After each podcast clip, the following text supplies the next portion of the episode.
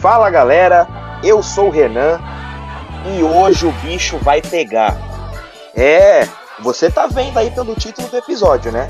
Esse daqui vai ser um dos episódios mais polêmicos, mais polêmicos e um dos mais incríveis de serem gravados aqui no Sintonia, viu?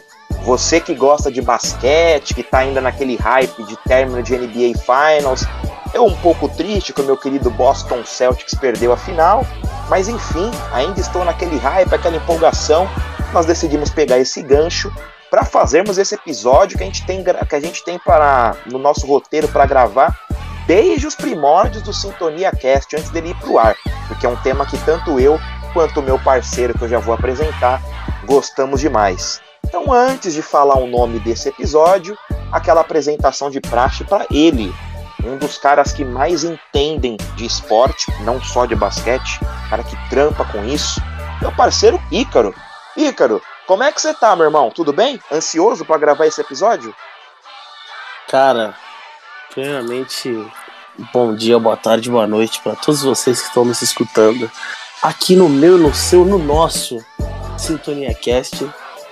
A voz tá meio baleada, rapaziada, não se espanta. Eu tive uma crise alérgica fodida ainda tô me recuperando, mas recuperei forças o suficientes para gravar esse episódio sensacional.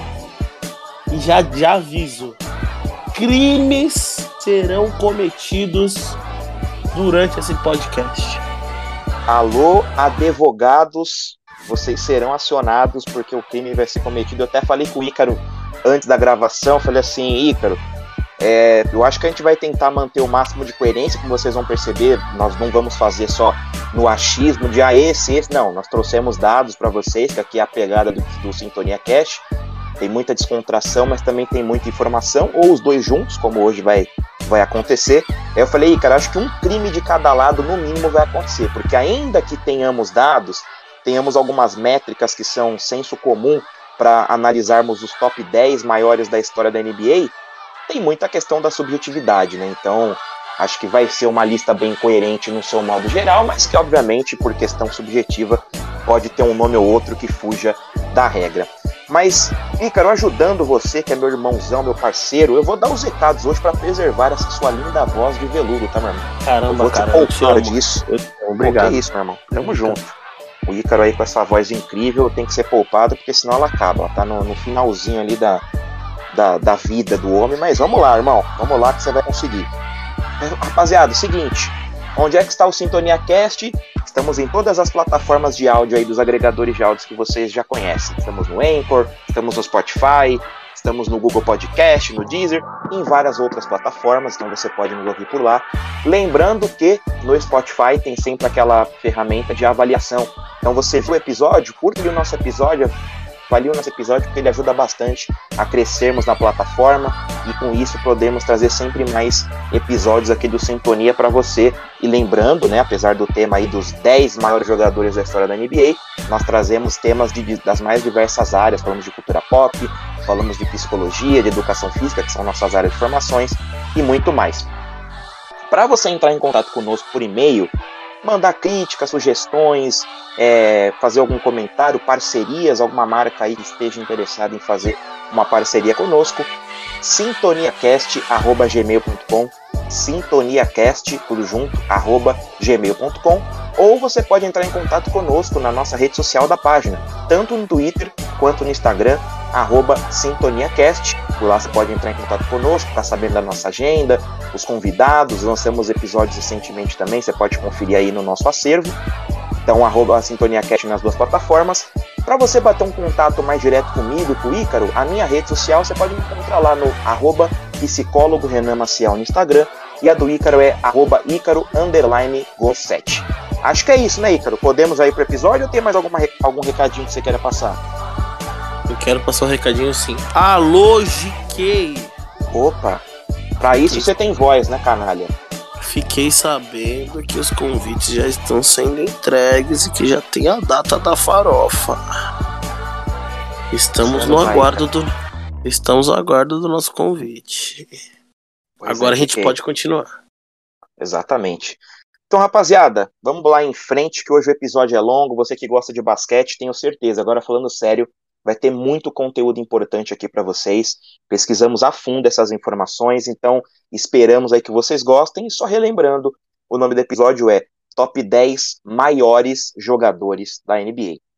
Mas, Ícaro, a gente tinha combinado aqui na nossa, no nosso cronograma, né, cara, no nosso roteiro, uhum de que não seria é, meramente a lista do top 10, que é o prato principal, mas tem aquele acompanhamento, tem aquela entrada, tem a sobremesa, então tem aquele antes e depois dessa nossa parte principal, que é o top 10. Justo. E cara, até passando para você começar nessa, nessa parte, é, o primeiro tópico aqui que nós podemos falar antes de entrarmos no tema é muito polêmico. Aqueles jogadores que não podem entrar na discussão. Ou seja, sempre tem grandes nomes sendo retirados da lista de top 10 NBA. Ela muda de tempos em tempos. A liga completou 75 anos nessa temporada.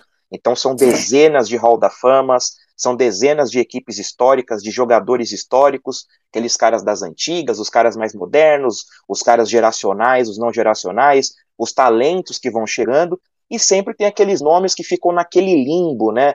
Décima primeira, décima quinta, vigésima. Então, para a gente começar, cara, aqueles nomes que são grandes, que são imponentes, são importantes, mas que para você não podem entrar no top 10. O que, que você trouxe para a gente aí em relação a isso, cara? Renan, o primeiro de todos, um dos maiores maus que a NBA cultivou durante todos os anos, o senhor Karl Malone esse não hum. pode entrar na conversa. Mas Ícaro, o jogador mais velho a ser MVP, um dos o segundo maior pontuador da história. O segundo não, o LeBron já não passou? Acho que ainda não, né? Passou ele já, o LeBron tá 1.600 pontos de passar o, o Carinha. É isso, assim. tipo, o terceiro maior pontuador da história.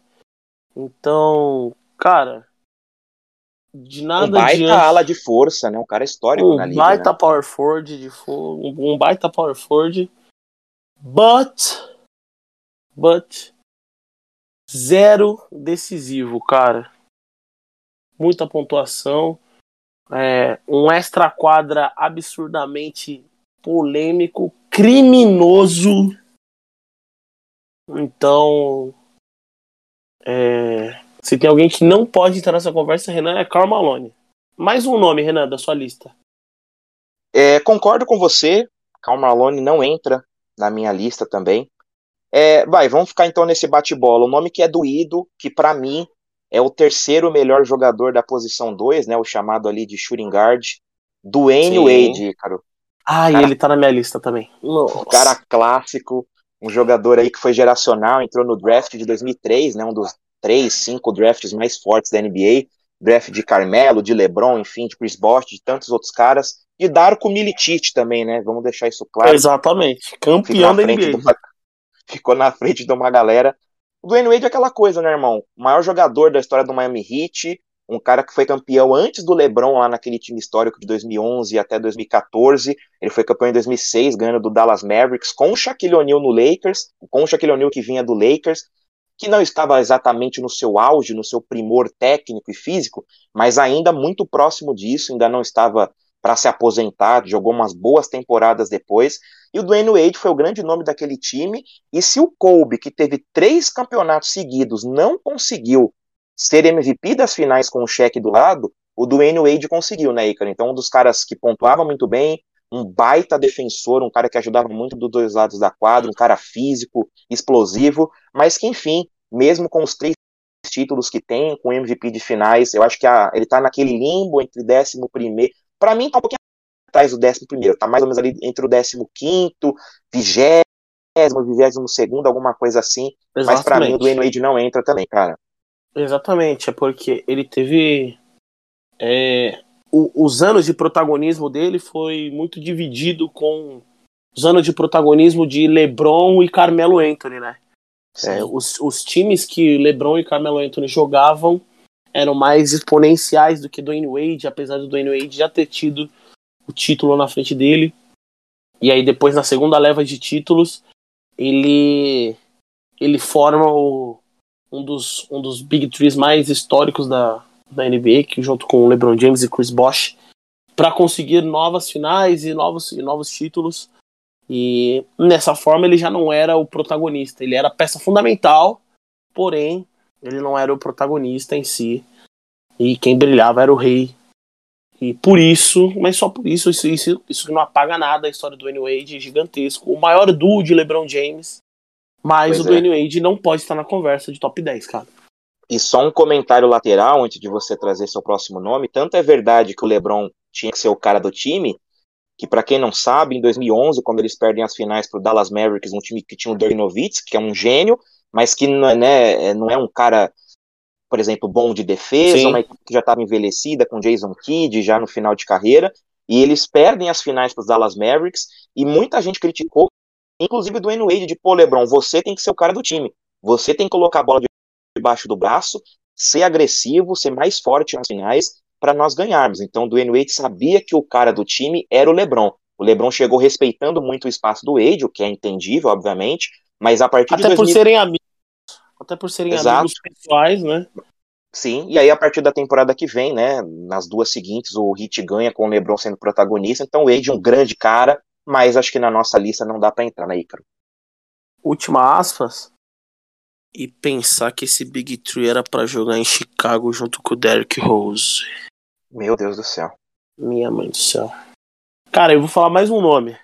Bora. Já que estamos falando de Chicago, acabamos de citar hum. Chicago, eu preciso falar do inimigo número um de Chicago. Isaiah Thomas. Olha aí. Isaiah Thomas é considerado, se a gente fosse fazer um top 10 de point guards aqui, né, dos armadores da história, é, o Isaiah Thomas estaria tranquilamente ali no top 4, top, top 5, Renan, certo? Entre os Sim. melhores armadores da história. Porém, o Isaiah Thomas, ele viveu numa época ingrata, né, Renan? O Isaiah Thomas é do draft de 1978, né? Ele joga a temporada 78 e 79 pelo Detroit Pistons. E pro azar dele, ou felicidade da NBA, no draft de 79, entram na liga do lado leste pelo Boston Celtics Larry Bird e do lado oeste pelo Los Angeles Lakers Irving Magic Johnson. Ou seja, ele viveu na mesma era Só dos isso, né? caras né? que fizeram o que, o que são a NBA hoje em dia, né? Os caras do. Uhum. O, o, os nomes dos anos 80, ele viveu na mesma era que os caras. Então.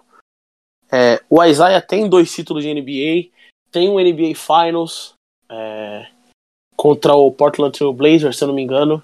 MVP e uma das finais, né? MVP, é, NBA, isso, MVP das, das finais. É, uma das finais ele ganhou em cima do Lakers, é, do Magic Johnson. Então, é, ele viveu numa época muito dura, né?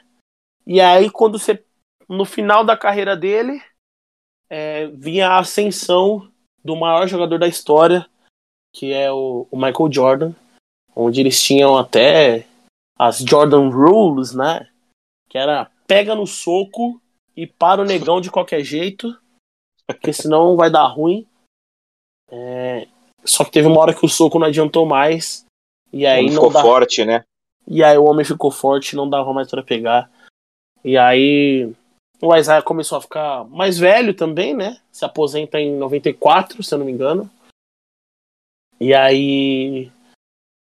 Por isso ele não entra nessa lista, porque ele Infelizmente, ele viveu no, no, numa época absurdamente dura, né, Renan?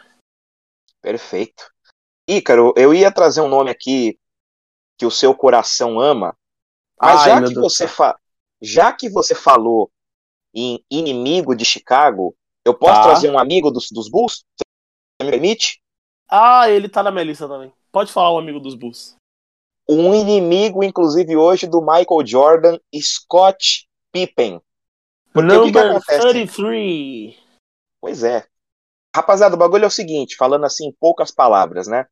É, muita gente, principalmente quem é mais antigo, quem tem mais de 30 anos, ali 35 anos, que viu o time dos Bulls do, do Michael Jordan, do Pippen e do Dennis Rodman, né, aquele Big Three incrível dos anos 90, que dominaram tudo na NBA, é, fica muito aquele saudosismo de o Jordan, não sei o quê, e muita gente fala do Pippen, né?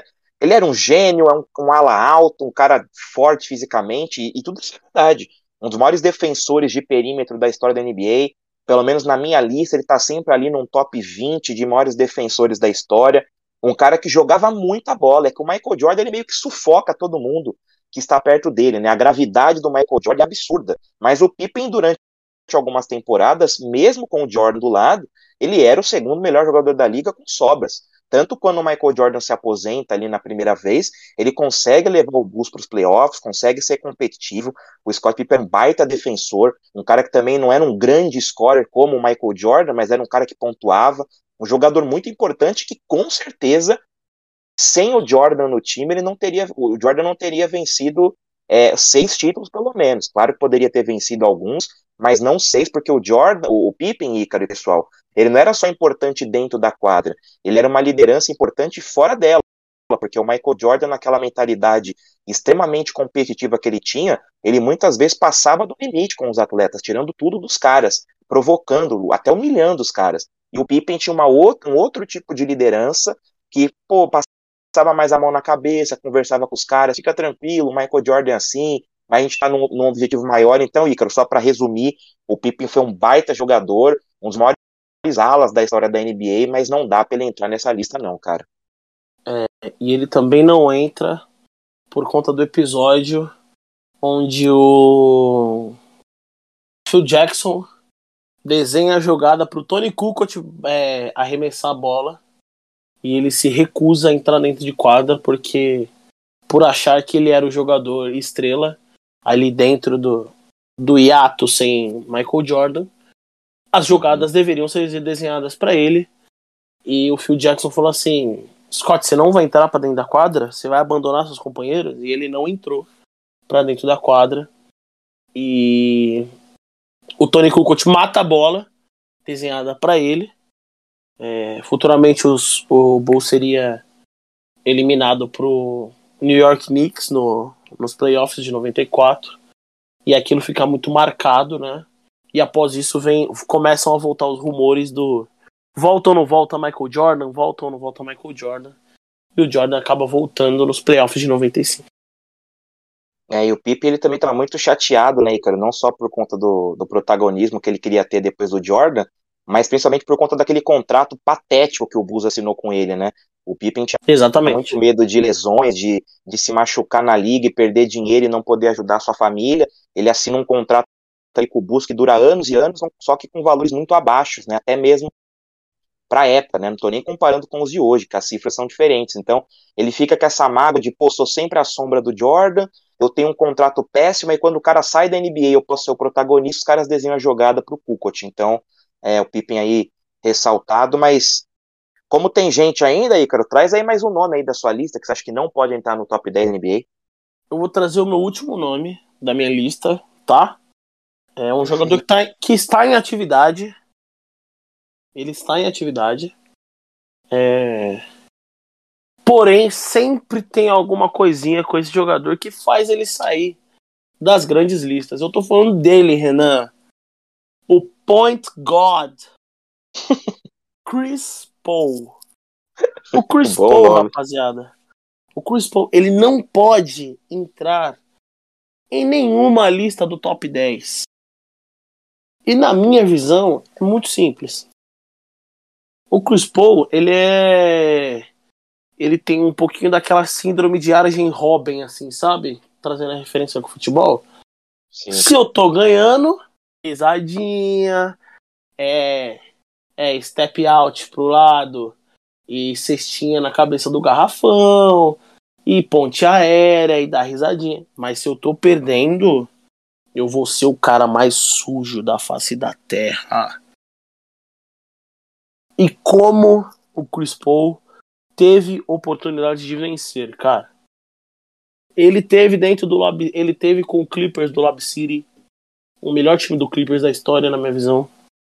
Sim, bem melhor que o de hoje, sem, sem dúvidas. Ah, mas o Clippers da temporada, da temporada passada conseguiu chegar na final, na Terra Prometida. Mas o time do Lob City, que é, da, é do, dos anos ali de 2013, 14, 15, era o melhor time do Clippers. É, eles tinham todas as peças possíveis para conseguir fazer acontecer. Ele teve, ele teve a oportunidade no, no Houston Rockets, jogando ao lado do James Harden, no prime do James Harden, é, onde eles chegaram a ter vantagem de 2 a 0 para cima do, dos Warriors com Kevin Durant, tá? Com Kevin Durant, quando ele se machuca. Esse é um outro ponto. Todo momento de decisão, todo momento de decisão, o Chris Paul se machuca. Você nunca pode contar com o Chris Paul na decisão. E mais uma vez isso aconteceu quando, quando ele jogando pelo Phoenix Suns, ele estava nas finais da NBA contra o Milwaukee Bucks.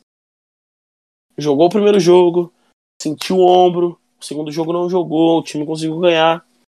Abriram 2 a 0 né? Eles abriram 2 a 0 nas finais, com, com, vanta é, com vantagem de mando de quadra. Eles conseguiram perder o jogo. Eles conseguiram perder a série. É, muitos muito mérito do, do Milwaukee Bucks, óbvio. Mas muito demérito de Chris Paul e companhia. Entendeu? Então o Chris Paul, na minha visão, ele não pode entrar em nenhuma dessas listas de top 10 aí. Perfeito. Fora, né, Icaro, um último ponto aí sobre o Chris Paul, é, assina embaixo tudo que você disse. Ele foi exposto pelo Luca Doncic, né, nessa temporada agora de 2021-22, né, porque Exato. o Phoenix Suns que se torna uma espécie de Utah Jazz, né, leão de temporada regular, deitar e rolar, não sei quantas vitórias, campanha histórica, Devin Booker, Chris Paul amassando, pô, voando. Passaram em primeiro na NBA com folga. Chegaram na semifinal de Conferência Oeste dessa temporada, pegaram o Dallas Mavericks, que é verdade, um bom trabalho defensivo, uma equipe que tem ali o Luca Doncic, que é um gênio, que era o melhor jogador da série, mas do segundo até o quinto, sexto, provavelmente os melhores jogadores todos eram do Phoenix Suns, e os caras perderam, né? O Luca foi debochado algumas vezes, né? O Devin Booker também provocando muito com o Chris Paul, né, se, deixando envenenar pelo, pelo Chris Paul até certo ponto, e aí eles perdem Exatamente. com o Dallas Mavericks bem capenga, sem o Tim Hardaway Jr., que era até então do Brunson jogar bem a segunda melhor peça, enfim, então esse daí é uma, é uma mancha aí na carreira do Chris Paul, que é evidentemente um grande jogador, né, pessoal, até para deixar claro para quem às vezes escuta assim de relance, nós não estamos dizendo que esses caras citados são ruins, pelo contrário, só de nós estarmos citando eles aqui, mostram como eles são grandes, porque tem outras dezenas de jogadores que foram craques e que a gente nem se dá o trabalho de discutir. Mas só nós estamos dizendo que esses caras não têm o necessário para entrar no top 10. E esse era o seu último nome, né, Ícaro? Era o meu último nome. Tá, perfeito. Eu vou fazer aqui um apanhado que eu prometo que é super rápido, assim, coisa de segundos, de alguns nomes que eu tinha trazido. Tá Acho bom. que não dá para entrar na lista, por exemplo, aí é o nome do seu coração, Allen Iverson. Um gênio dentro de quadra, um scorer nato, um cara que roubava a bola, um jogador que mesmo com as limitações de tamanho e de força foi um, um, monstro dentro da NBA, tem um impacto fora da quadra absurdo, inclusive é tema de um, pod, de um podcast que nós pretendemos gravar no futuro, né, falando sobre o dress code da NBA, né, o código de vestimenta. Enfim, é um cara temporal, mas não dá para um dos caras mais habilidosos, ou primeiro ou segundo, sempre a discussão com o Kyrie Irving, mas não dá para entrar nessa discussão, até por não ter título também.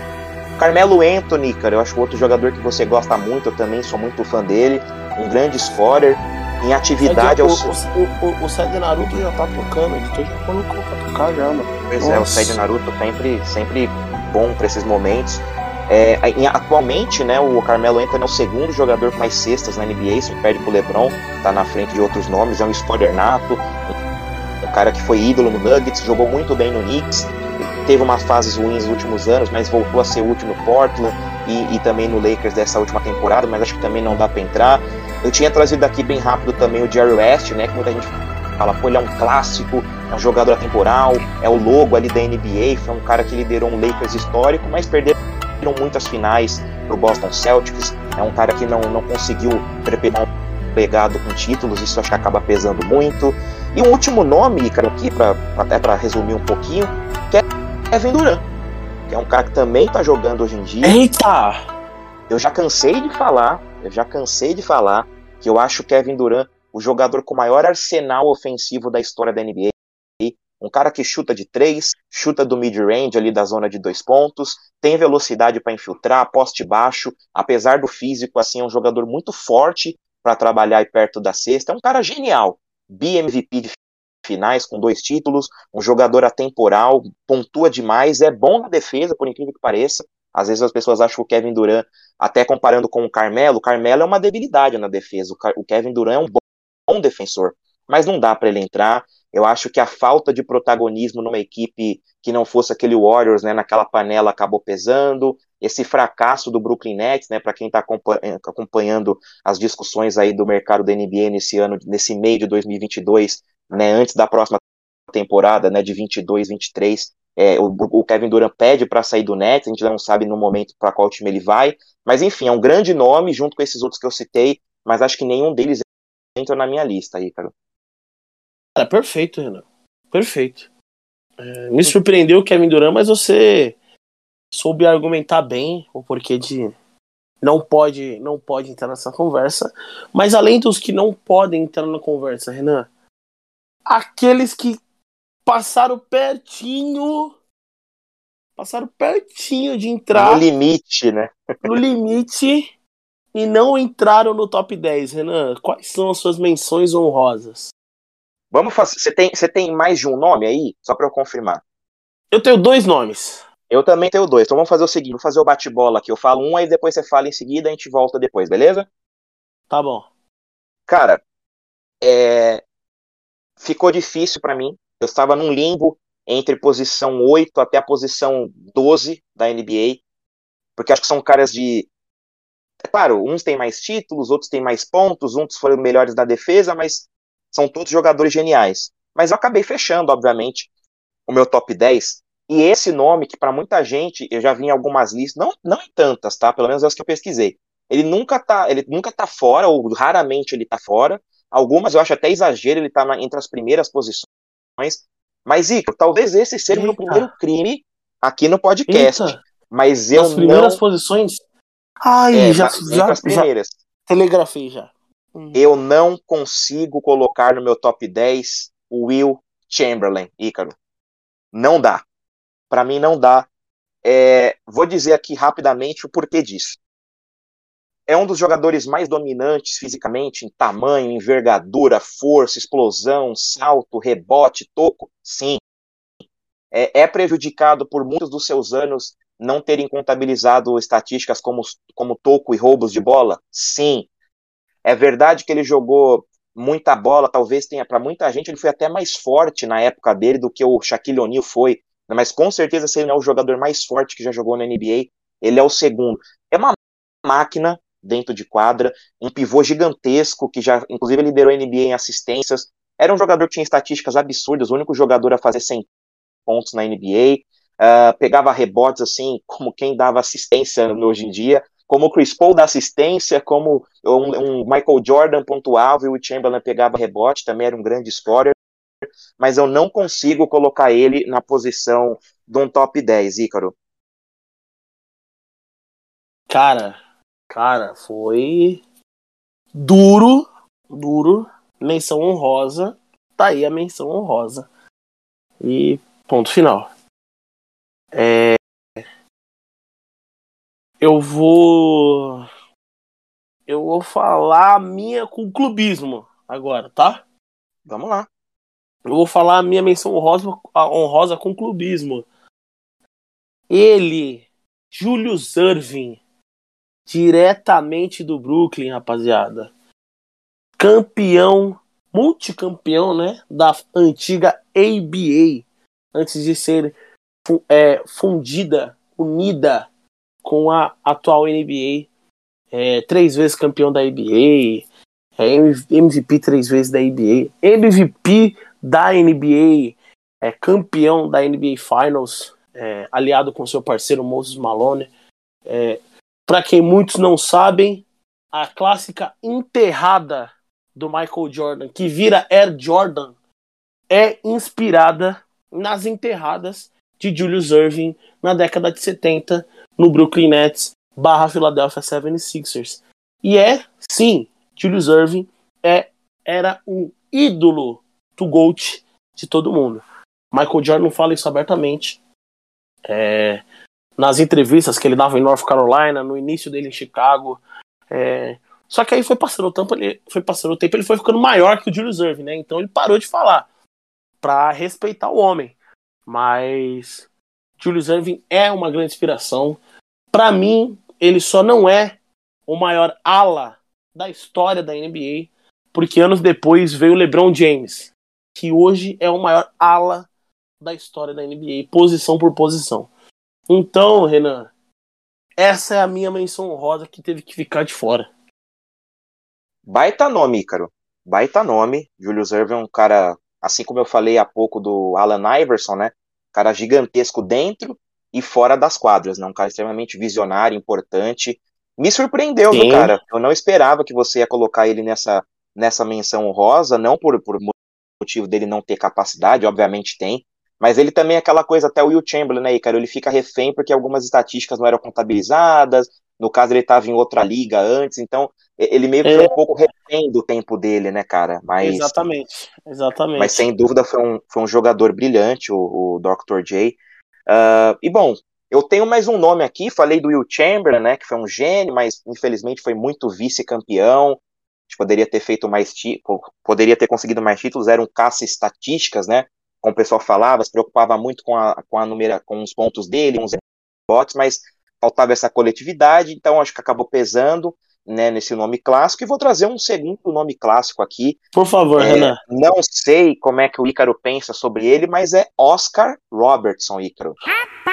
Esse, o Big O, o Mr. Triple Double, não entrou na minha lista de top 10.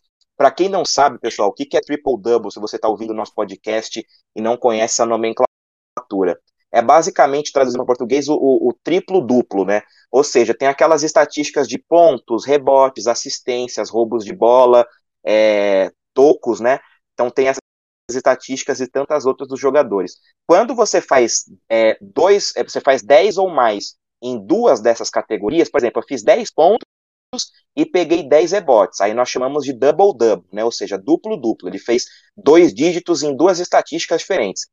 Quando você faz em três, que é bem difícil, apesar de ter vários jogadores que já fizeram, você faz triplo-duplo, ou seja, você faz pelo menos 10 em três linhas diferentes. Então, por exemplo, você pode pegar 10 rebotes, fazer 10 pontos e dar 11 assistências. Então você faz triplo-duplos.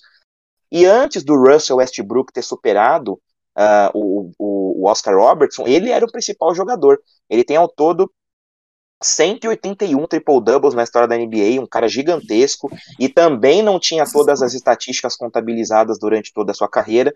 Alguns fatores que acabaram determinando para eu não colocar ele aqui. Ele foi apenas uma vez campeão, né? Ele foi campeão numa equipe com o carimbo do Jabá em 1971. É, eu acho que isso pesa. Os, todos os nomes que eu vou colocar no top 10 tem, tem pelo menos, pelo que eu tô lembrando de cabeça agora, seguramente tem três títulos para cima. Ele tem um apenas. Então acho que isso acabou pesando.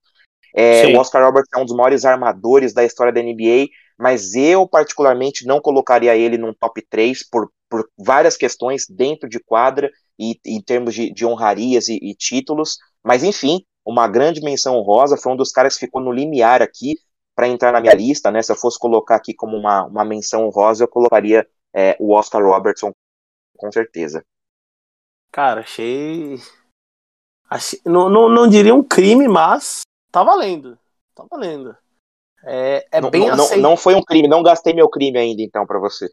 não gastou seu crime. Não gastou seu crime, pode ficar tranquilo. Vou falar meu último nome. Com dor no coração, eu vou falar esse nome, Renan. Ixi, já até, muita, até imagino. Com muita dor no coração, vou falar esse cara. Não pode, não podia deixar de citar nas menções honrosas ele, Hakim The Dream Olajuwon. Ih, rapaz. Ô, ô Ícaro, só te cortando antes de você continuar, eu, eu, eu tava tão nervoso com, essa, com essas menções honrosas que eu acabei esquecendo de comentar um detalhe aí, foi até bom você falar do Hakim.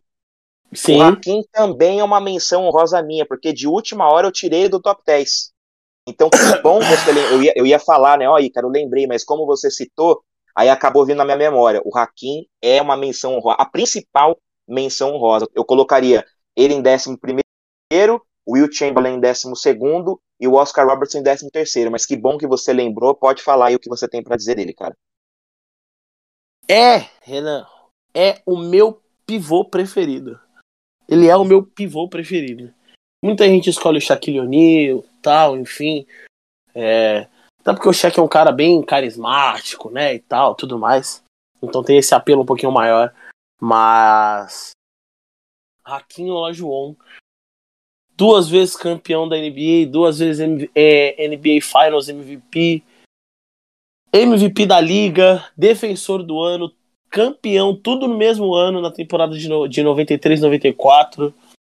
É, um exímio defensor. Falaremos de defensores no final Sim. do nosso podcast. É, mas na, na pesagem ali faltou um pouquinho de quilagem para Raquel Olajuwon pelo simples e, e, besta e pelo simples crime que foi Raquel Olajuwon viver na mesma era do Gold. Hakim e até mais que o Isaiah, né, Ícaro? Porque ele é do mesmo draft, mais, então ele jogou ele é toda a carreira, né? Exatamente. Eles jogam exatamente a carreira inteira. Eles param, eles começam e param, tipo, praticamente no mesmo ano. O Hakim para em 2002, o Jordan para em 2003. Sabe? Então, tipo assim, eles, o Hakim é, é a primeira escolha do draft de 84, o Jordan é a terceira escolha do draft de 84. Entendeu? Então eles, eles têm a carreira literalmente atrelada uma com a, com a do outro. E ainda assim, no, nos dois anos de ato de Michael Jordan, quem foi campeão? Hakim Olajuwon, juntamente ao Houston Rockets. Então, cara, que nome, cara. Essa foi dura, essa foi dura, mas eu acho que nas menções honrosas a gente conseguiu falar bem, a gente pode começar com o creme de la creme, Renan. O, o supra-sumo, aquela, aquela picanha Angus Oh, tá. Imagina a, a, picanha Angus, que sempre foi cara, imagine nos tempos de inflação agora, tá quanto? 740 reais? Minha mãe do céu, pelo amor de Deus. Não quero nem. Ô, ô Ícaro, ah, pra, vamos falar de coisa boa antes de chorarmos, né? De falar de picanha Angus. Inclusive, picanha Angus, há marcas aí que vendem, patrocina nós também e manda as picanhas aqui pra casa que a gente não reclama, não. Exato. Mas, Ícaro, antes de nós entrarmos nesse, nesse top 10, é, uma pergunta para você, antes de eu citar aqui um pouquinho mais do Hakim, só para fechar com chave de ouro. Você tá. citou o Hakim e o Julius Irving como os seus dois caras da menção honrosa. Eu falei que para mim Hakim 11 o Will 12 e Oscar Robertson 13 qual, você consegue definir qual desses dois aí seu fica na posição 11 e 12? Quem ficaria na, na, na, nessas posições? Pra mim, é Hakim décimo, pra mim é Hakim décimo primeiro e o Dr. D décimo segundo, se fosse assim. Nessa sequência só das menções honrosas. Apesar Perfeito. que o Julius Irving tem um pouquinho de clubismo, tem um pouquinho. Tem algumas pessoas na frente dele ali e tal. Mas. O Pela Julius história, Irving, né? O Julius Irving não foge ali do top 15, 16, no máximo. No máximo. Perfeito. E só para completar aqui do, do Hakim, acho importante, o Ícaro citou bem o gancho. Vamos falar de defesa mais para frente, mas o Ícaro disse, né, o pivô preferido dele da história da NBA. Não sei se ele é o meu pivô preferido, mas com certeza tá no top 3. Não, Ícaro, responda de bate pronto. Existe trabalho de pés de pivô próximo do Hakim Olajuwon na história da NBA? Nenhum. Ninguém, gente. O famoso footwork, né, para quem não não conhece a expressão, aquelas fintas que o jogador faz próximo do aro, né? O Hakim, pô, deitava e rolava fazendo, deitava e rolava fazendo essas paradas. Teve médias de 21,8 pontos, 11 rebotes, 11,1 rebotes, 2,5 assistências. É o décimo segundo maior cestinha da história da NBA, com 26.946 pontos. E ainda pegou excelentes quatro só de rebotes ofensivos. Foram mais de 4 mil, um dos caras que mais pegou rebotes ofensivos. Teve 14 triples doubles na NBA, lembrando que eu expliquei há pouco o que, que significa triple double. É, é um dos quatro jogadores, Ícaro pessoal, da história da NBA a fazer o quádruplo duplo, ou seja, você fazer 10 ou mais em quatro estatísticas diferentes. Ele fez 18 pontos, 16 rebotes, 11 tocos e 10 assistências. Também foi 12 vezes All-Star, 3 vezes líder de tocos, 12 vezes time da NBA, membro dos 75 anos, camisa 34 pelo Houston Rockets, duas vezes líder de rebote, nove vezes time de defesa, duas vezes defensor do ano, uma vez MVP da temporada, duas vezes campeão e duas vezes MVP das finais, como o Ícaro falou. E além, Ícaro, para mim ter colocado ele na frente do Will aí e quase entrou no meu top 10, ele jogou numa época mais competitiva que o Will, além de ter sido um defensor bem melhor. Mas acho que tudo isso a gente fechou bem as menções honrosas, né? Fechamos. Fechamos bem. A... Fechamos bem. E aí eu te falo, Renan. E agora? Meu Deus do céu, tô nervoso. Tô nervoso. E agora? Rapaziada, Você começa ou eu começo? Eu vou, eu vou explicar para vocês assim, ó.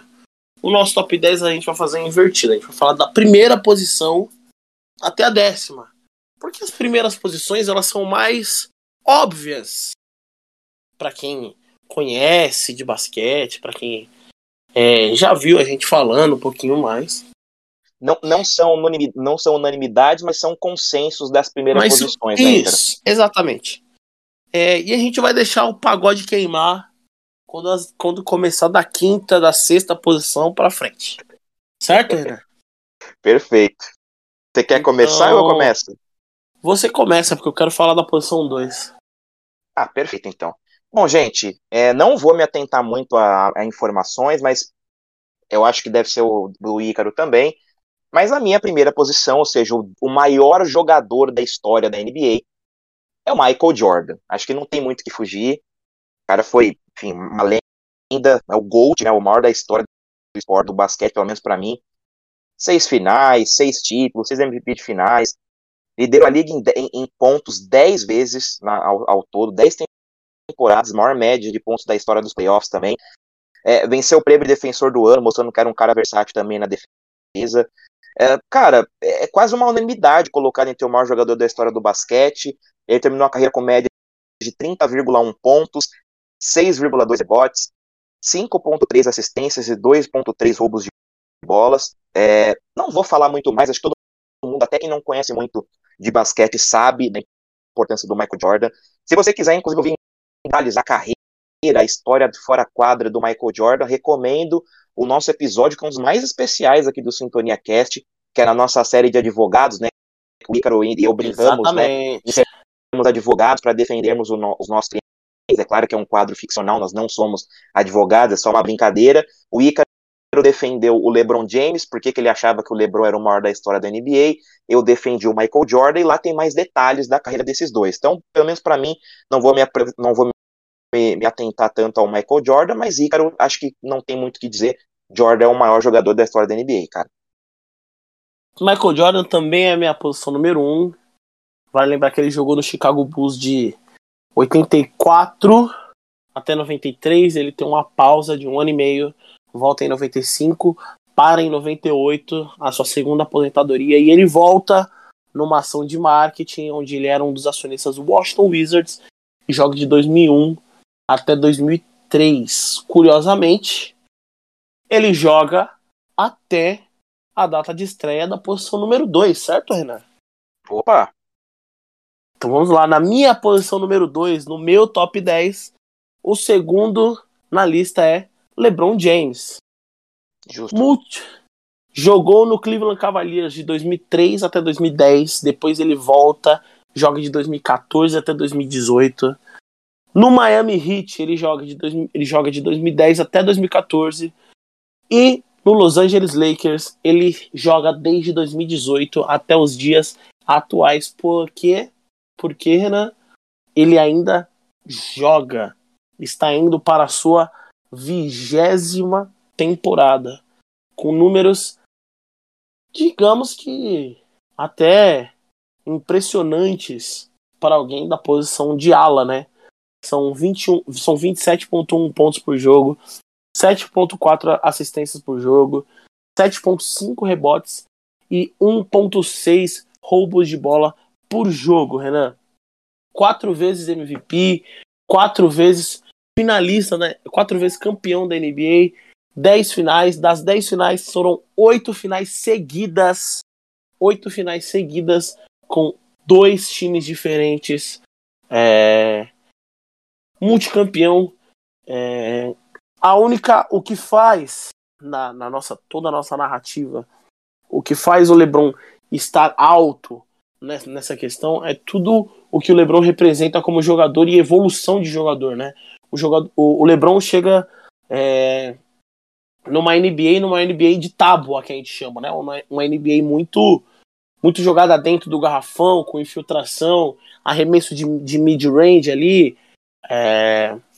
E com o passar do tempo, o jogo da NBA foi se moldando e os arremessos mais longos foram sendo acrescentados, a fisicalidade foi sendo acrescentada ao jogo. E dentro disso tudo, o LeBron James ele continuou se é, metaformando ali, né? Continuou se modificando dentro do jogo e se adaptando, mostrando isso, inclusive, nas suas estatísticas de, de bola de três. Até 2010, ele tinha 30% de arremesso de bola de três. Hoje em dia, pós 2010, o LeBron tem 36%, ou seja, ele aumenta 6% na, nos, em, nos seus acertos de bola de três, que é uma coisa que ela, que ela é muito, muito visada hoje no jogo, além da fisicalidade e da, e da, e da questão mental de jogo. O LeBron James ele, ele é um jogador que, na sua posição natural, ele é ala, o famoso small forward. Mas ele já jogou de armador, já jogou de ala armador, já jogou de power forward, que é o ala pivô, e já jogou até de pivô, e muitas vezes com seus grandes 2 metros e 6 de altura. A gente fala tudo isso, mas ah, o LeBron tal, que não sei o que. O LeBron tem números melhores até que o Jordan muitas coisas que muita gente nem não sabe. Segundo o Basketball Reference, Renan, o LeBron ele tem uma porcentagem no clutch time 6% maior do que o Jordan. Você sabia disso? Não sabia. O LeBron no clutch time ele tem uma porcentagem 6% maior do que o Jordan. Só que por que, que o Jordan é considerado maior, mais emblemático do que o LeBron? Pelo número de finais. Não tem, a gente não tem o que acrescentar. O Jordan joga seis finais, ganha seis e é MVP das finais das seis. O LeBron tem 10 finais e só tem quatro títulos. Ou seja, ele tem mais vice-campeonatos do que títulos. E isso, no final, acaba pesando numa contagem. Você entendeu? Contra outros jogadores, isso daí. Tem, tem jogador que passa 20 anos na liga e não chega numa final de conferência. Tá ligado? É realmente é um número absurdamente expressivo. Contando que de 2011 até 2018, o LeBron estava em todas as finais em todas as finais. Como diria Jimmy Butler, é, a NBA é como um jogo de videogame. E para você ganhar a NBA, você tem que passar pelo chefão. E o chefão geralmente era o LeBron James. Você queria ser campeão da NBA? Você tinha que ganhar do LeBron. Seja na sua conferência ou você chegando na NBA Finals, porque ele ia estar tá lá. Entendeu? É... Então, cara, eu acho que é basicamente isso. Ele só é o segundo por conta de que esse número de finais, esse número de derrotas em finais, é, principalmente a derrota de 2011, pesa muito, muito, muito, muito na carreira do LeBron. É, faz com que ele fique em segundo lugar. É, eu concordo com o Ícaro trouxe pontos aí, óbvio, né? Não são nem questão de concordar ou não, são fatos. Acho que as finais são, são um dos critérios. o LeBron é um cara espetacular, inclusive muito mais é, elogiável fora das quadras do que o Jordan. Mas o Jordan, a gente até falou isso no episódio, né, Ícaro, dos advogados. O Jordan, ele, ele, ele, ele sai do campo do humano e libera o místico, né? É, era uma devoção o Michael Jordan. Exatamente Os tênis, isso. o boné do Bulls e, sabe, a, a história do, dos vícios, a, a, as mentiras que ele contava dos jogadores que tinham provocado ele e não era, ele só falava aquilo para se, se motivar e tem o Dream Team, né, a maior seleção provavelmente da, de basquete da história do, do mundo nas Olimpíadas de Barcelona 92. Então, não é por é, é, muito mais por o LeBron é mais humano. O LeBron é mais humano do que o Jordan nesse sentido. Sim, com certeza. É muito mais por mérito do Jordan do que demérito do LeBron. Também já disse isso e, e repito. Exatamente. Como jogador de basquete, o LeBron James é mais completo que o Jordan. Tudo que o Jordan fazia, tirando ali talvez roubo de bola e defesa de perímetro. Tudo que o Jordan fazia, o LeBron consegue fazer, mas tem coisas que o LeBron faz que o Jordan não consegue, até por conta do LeBron ser mais alto, ser mais forte. Mais forte.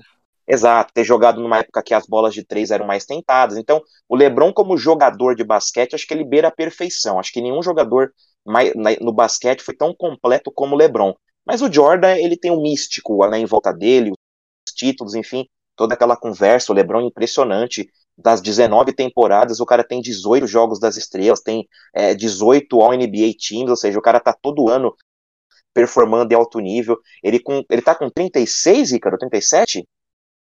LeBron 37, faz 38 no final do ano.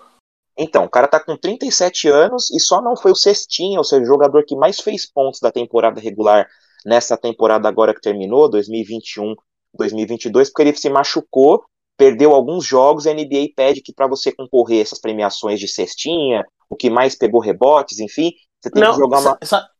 Sabe o que foi, Renan? O Lakers já estava eliminado e por conta da lesão eles não quiseram for forçar os últimos três jogos. Se uhum. o LeBron joga os últimos três jogos, ele tinha sido o ele tinha sido cestinha da liga porque por conta dele perder esses três jogos, a média dele caiu e aí o Embiid foi o cestinha da liga. É, pois é. Então, além dessa questão, né, do, do, desses últimos três jogos, até porque o Lakers já não tinha mais chance, ele também chegou a ter lesões durante a temporada, acabou ficando um tempo fora. Então, ou seja, o cara com 37 anos, na sua 19 temporada, o cara era o jogador que mais fez pontos. Por, por detalhes, por alguns poucos jogos, ele não consegue. O Jordan, no final de carreira, não fazia é, as pontuações que o LeBron faz. Então, esses dois caras, eles, eles são místicos, eles são inacreditáveis, mas acho que é um consenso, pelo menos para nós acabou sendo, Jordan o maior jogador da história da NBA, o LeBron segundo, e eu já posso trazer aqui o meu terceiro nome, Ícaro? Será que agora já começa as divergências? Eu acho que ainda não, né? Acho que ainda eu não. acho, para mim, para mim o consenso é o top 3. Não sei se você vai ter dúvida, mas para mim então o terceiro maior jogador da história da NBA, você confirma se é o seu, Karim Abdul-Jabbar. Check. Perfeito, né? Acho que não tem muito o que, o que fazer nesse sentido. Então, o Ícaro também fecha aí comigo essa terceira posição. Acho que depois da terceira posição, ou seja, a partir da quarta, da quarta para frente, acho que vão começar os crimes e as nossas, as nossas polêmicas aqui. Mas enfim, acho. Karim Abdul-Jabbar, né, que é quase uma unanimidade na terceira posição. Vou até dizer mais. Ele tem, se você pegar assim, esquecer o místico do Jordan, esquecer o místico do LeBron, em termos de estatísticas, ele é o único desses caras que tem culhão para bater de frente e ser o, o principal que é impressionante a carreira desse cara. É quase uma unanimidade na terceira posição, mas ele está quase sempre é, nessas listas, né, entre os top 3. Tem algumas que até colocam ele na primeira. Mas enfim, ele foi um jogador absolutamente genial dos dois lados da quadra também. É o melhor jogador da posição mais famosa da liga, ou seja, a NBA, ainda que nesses últimos 25 anos, jogadores da posição ali três para trás, né, os alas, os armadores estejam ganhando cada vez mais força, a NBA historicamente ainda é uma liga de mais representatividade entre os pivôs, né? Ou seja, os pivôs é, é, a categoria mais competitiva da NBA, os caras que mais dominaram o jogo e até hoje são muito importantes. Olha aí o tamanho que, que Jokic tem, que Joel Embiid tem, vários prospectos aí que estão chegando no draft, né? Tem agora o, o Chet Holmgren, que é um cara que pode ser um, um talento geracional, tem Vitor Wembayama que pode chegar, então os, os pivôs até hoje é diferente do que faziam no passado, arremessando mais, o famoso espaçamento de quadra, mas ainda são muito importantes na liga, e o Hakim, é, o Karim, na verdade, perdão, é o maior jogador da posição 5, né, de pivô, que é a posição mais importante da NBA. Os recordes individuais desse cara são incríveis, e ele deve ter, Ícaro, se não a, a jogada mais difícil de ser marcada da história, com certeza uma das maiores, que é aquele famoso gancho, né, o skyhook. Então era um cara gigantesco, de envergadura Sim. monstruosa e dava aquele ganchinho tirando do, do, do da proximidade do jogador que estava contestando o arremesso dele. Fez história na NBA com esse arremesso, né? E assim, acho que esse ponto vale a pena ser citado, ainda que a discussão seja principalmente dentro da quadra, e Ícaro, acho que você vai concordar comigo. Ele é um exemplo de cidadão fora das quadras também, né? Sim. Cara absurdo os posicionamentos dele, posicionamentos muito assertivos e críticos, Durante a pandemia, ele foi um sopro de esperança num país em que parte considerável da população foi negacionista, incluindo até atletas da NBA. Os Estados Unidos têm um problema muito grande de negacionismo científico, uma cultura anti-vacina. e o Karim Abdul-Jabbar, é, com a sua idade bem avançada, um cara que tinha posicionamentos incríveis, né? As médias desse cara são absurdas também, 24.6 pontos, 11.2 rebotes, 3.6 assistências e 2.6 tocos. Ele até então, né, o jogador com mais pontos na história da NBA, vai ser passado provavelmente já nessa próxima temporada pelo LeBron, mas mostra o tamanho desse cara. A gente acabou de dizer que o LeBron é o jogador mais completo da história do basquete. Ele com 19 anos contra um carinha do Jabá que não chutava de três, ele ainda não passou. o tamanho desse cara, né?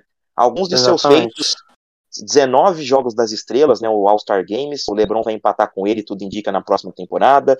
Seis vezes campeão, com dois MVPs das finais, 11 vezes time de defesa, de novo mostrando quanto ele era bom também marcando. Calouro do ano na temporada 69 e 70. Seis vezes MVP da temporada regular, sendo o jogador que mais tem esse número. Duas vezes cestinha da temporada regular. Quatro vezes líder de tocos.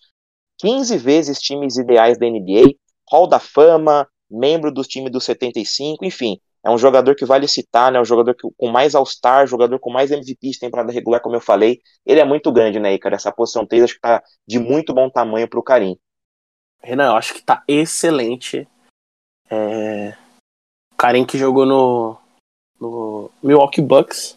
E quando ele foi selecionado pelo Milwaukee Bucks, tem a parada da mudança de nome, né? Ele é ali o Alcindor. E depois, por causa do islamismo, onde ele se converte, ele vira o Karim Abdul-Jabbar. É... Ele joga de 69 até 75 no Milwaukee Bucks e depois 75 até 89 no Los Angeles Lakers. É... E eu acho que fora, da, fora de quadra, um dos maiores, um dos maiores da história. É... Muita gente aqui do top 10 é muito grande. Não é só grande dentro de quadra, mas também fora delas. É o que acaba dando uma, uma ajudinha, né? Mas... Vira desempate, né, cara? Vira desempate. É... Mas o Karim tá, tá perfeito nessa posição, né, cara? E agora, se você já quiser fazer seu top 4, acho que a partir de agora haverá divergências, hein? Será eu que teremos divergências? Ah, eu Será acho que, que vai. divergências? Vou falar a posição dele então primeiro, hein? Beleza. Armador. E não é o mesmo que o meu, então. Ai, começamos. Bom, vamos lá. Na minha quarta posição, temos, não só na minha opinião, mas na opinião do mundo, de quem gosta do esporte, temos. Vou dar uma cutucada, vou dar uma cutucada porque eu sei de quem você está falando e quem acompanha basquete vai saber por que, que eu estou cutucando. É, as pessoas que acham que o basquete começou em 2010 para frente, né? Exatamente. O basquete não começou de 2010 para frente. Temos o maior armador da história. Armador. Point guard na essência. Quando devia ser sinônimo. Point guard e o nome desse cara. Sim, estamos falando dele. Irving Magic Johnson. Jogou de 79 a 1991 no Los Angeles Lakers e uma rápida volta ali em 96. 19.5 é 19.5 pontos por jogo, 7.2 rebotes, 1.9 roubos de bola e pasmem-se, pasmem-se. 11.2 de média de assistência por jogo na carreira. 11.2 assistências de média por jogo primeira escolha, primeira escolha do nosso querido Los Angeles Lakers no draft de 1979. É, o Magic tem o Magic ele ele como como eu posso dizer, ele é o cara que fez a NBA ser o que ela é hoje. Como mídia, como atração, porque ele chega no, no, no momento de reformulação dos dois maiores times da história da liga. O Los Angeles Lakers ainda não tinha tantos títulos quanto o Boston Celtics, porque o Boston Celtics engatou 11 numa questão de 15 anos ali entre a década de 60 e 70. É, que é a, a, o início da base da NBA ali. E muitas dessas finais o Los Angeles Lakers perdeu pro Boston Celtics. Então, além do Celtics ganhar um, tirava um do Lakers. Então ficava bem nessa, nessa troca. E quando eles chegam no Lakers, eles chegam com uma, uma com a hegemonia ali e tal. Precisamos reformular, precisamos trazer o Lakers de volta e tudo mais. É, nós perdemos o nosso ídolo lá, ó, que, era o, que era o Jerry West. Agora nós não temos mais os nossos, os nossos grandes nomes, que eram Elgin Baylor, é, Will Chamberlain, Jerry West. Precisamos reformular. E aí é quando eles trazem pro. Quando eles trazem Karim Abdul-Jabbar ali em 75. Só que ali ainda tava, tava difícil ainda, né? O, eles tinham ganho um título, se eu não me engano. E aí depois eles não ganham mais. É, e aí logo, logo ali em seguida vem o, o Magic Johnson. E a história mais curiosa do Magic Johnson é que no ano de rookie dele, o, os Lakers foram para as finais contra o Philadelphia 76ers. E quando eles foram pro jogo, quando, quando eles estavam, se não me engano, no jogo 4 ou jogo 5, o Karim, a grande estrela do time, é, se machuca e a diretoria já tava contando, tipo assim, ah, vamos viajar para Filadélfia para ver no que que dá e a gente volta para decidir em Los Angeles, né? E o Magic no seu ano de rookie, o ano de novato, seu primeiro ano de NBA, chega no técnico e fala assim: olha, eu joguei de pivô alguns anos na faculdade e se precisar de mim jogando de pivô, eu vou jogando de pivô. Então, dentro dos treinamentos, foi, foi tudo aquilo. E quando acaba, quando eles vão começar a viajar, o, o carimbo do Jabar não vai nem pra viagem, o Magic é o primeiro a entrar no avião e quando ele entra no avião, ele tá sentado na cadeira do Kareem Abdul-Jabbar, a grande estrela, imitando o Kareem, quebrando o clima, falando assim, ó, oh, eu que sou o pivô hoje. E pasmem-se, a série acaba no jogo 6 na Filadélfia, com Irving Magic Johnson jogando tudo que ele pode e acaba se consagrando o MVP das finais no seu primeiro ano de NBA. Dado tudo isso, essa história maravilhosa, é... Magic Johnson, por ser um cara super carismático, super, super legal, ele vira a cara do Los Angeles Lakers, que começa com o Showtime Lakers, que é um time histórico comandado por Pat Riley, é... que começa a, a fazer história por não só jogar basquetebol, né, Renan, mas como jogando aquele basquetebol bonito, vistoso, e toca para um lado, e toca para um lado, olha para o outro, e a layup, e a skyhook, e bola de três, já naquela época, nos anos, no início dos anos 80, e mete bola de três, e toda, toda aquela malemolência, e aí começam os famosos a visitarem, e aí puxado por Jack Nicholson, né? Os famosos começam a, a invadir o, ali o ginásio dos Lakers e ele faz parte de um, de um, de um marco histórico dentro da liga na quarta posição. Para mim, né, Renan? É, vale lembrar que ele foi três vezes MVP das finais, né? E ele tem quatro títulos com com o Los Angeles Lakers, sem contar o fato dele extra quadra. O Magic Johnson é uma pessoa que ele é HIV positivo e ele é super engajado nessas, nessas questões sobre o HIV e tudo mais. É uma temática que eu e o Renan a gente já pensou em trazer. Nós vamos falar sobre isso no futuro, como que como que é essa questão do atleta, HIV, como viver, como não o viver. HIV em si nós até já citamos no episódio, né? Exatamente. Atrás, né? Exatamente, sobre doenças crônicas. É... Falaremos mais sobre isso. Mas para mim, Renan, o maior armador da história, está na quarta posição, cara. Pois é. é inclusive, né, Icaro, você falou agora no trecho final da sua, do seu pronunciamento de que quando que, que o Michael Magic Johnson, na verdade, é um grande ativista, né, uh, do, pelos direitos das pessoas que são HIV positivo, e um dos caras que. O primeiro cara que você citou lá, lá atrás, que é o Sr. Carl Malone, foi um dos maiores críticos, né? Um dos caras que foi mais sujos com o Magic Johnson, né? É, até foi um dos caras que ajudou a popularizar o rumor de que o Magic Johnson era gay, porque naquela época, e aí eu tenho que fazer essa ressalva, né? É verdade que naquela época não era só o Karl Malone, as sociedades do mundo, até hoje tem idiota que acha, quem dirá naquela época, nos anos 80, de que o HIV era uma doença de homossexuais, mas de todo modo não deixa de estar errado, só porque era antigo, né?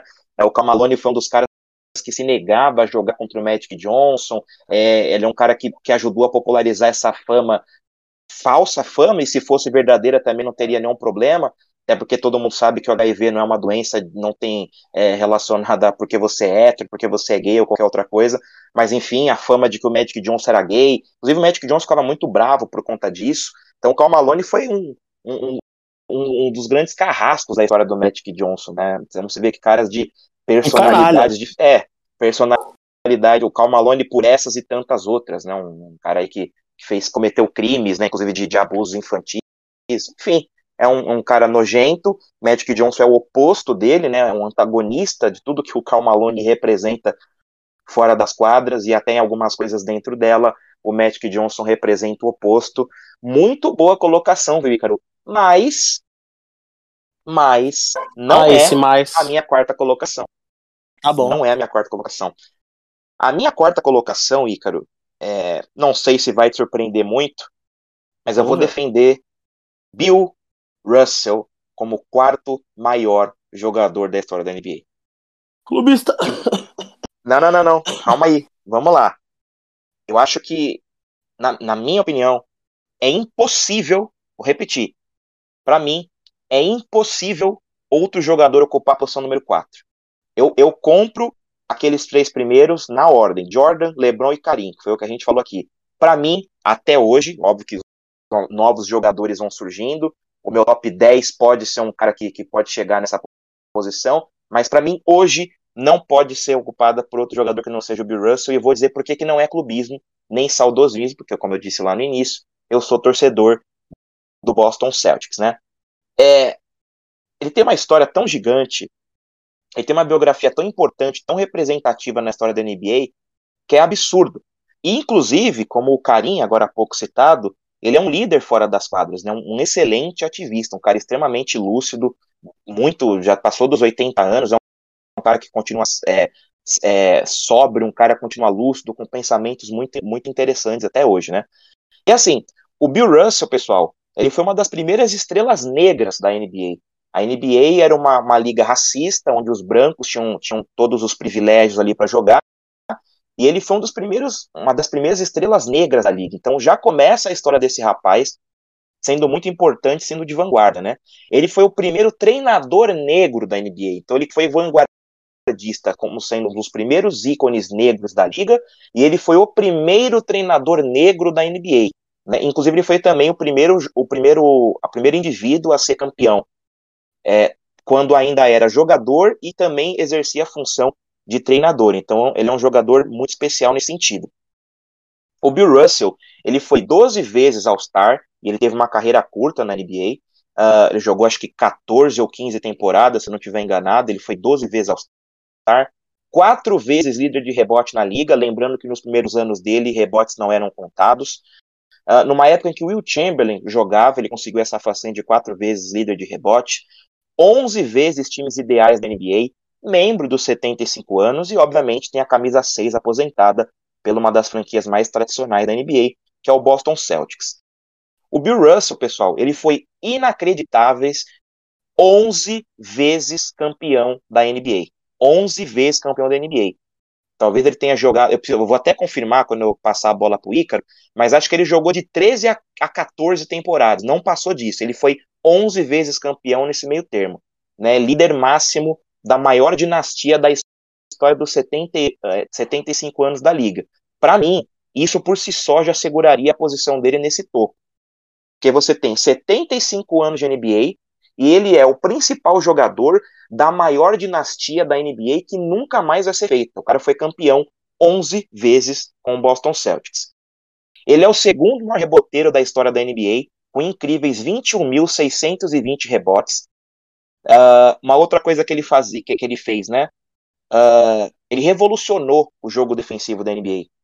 Ele era alguém, ele era um cara que não se contentava só em vencer, mas ele content, é, se contentava em vencer produzindo bem, jogando bem. Por que, que o Will Chamberlain, que era uma aberração da natureza, um dos jogadores mais fortes, um dos maiores cestinhas da história do jogo, não conseguiu ser tantas vezes campeões e parava no Boston Celtics? Porque o Bill Russell, em vez de estar preocupado com estatísticas, que ele também fazia, porque ele era muito bom, ele estava preocupado em proteger o garrafão, ele estava preocupado em passar a bola, foi um dos primeiros pivôs que passava bem a bola nos contra-ataques, que armava o jogo, era um exímio defensor, e se, se na época do Shaquille O'Neal nenhum defensor foi tão próximo de conseguir segurar ele, o Bill Russell com certeza fez um trabalho incrível com o Will Chamberlain. Então ele é um cara impressionante que com certeza se tivesse o prêmio de defensor do ano, ele iria enfileirar essa, essa categoria na NBA.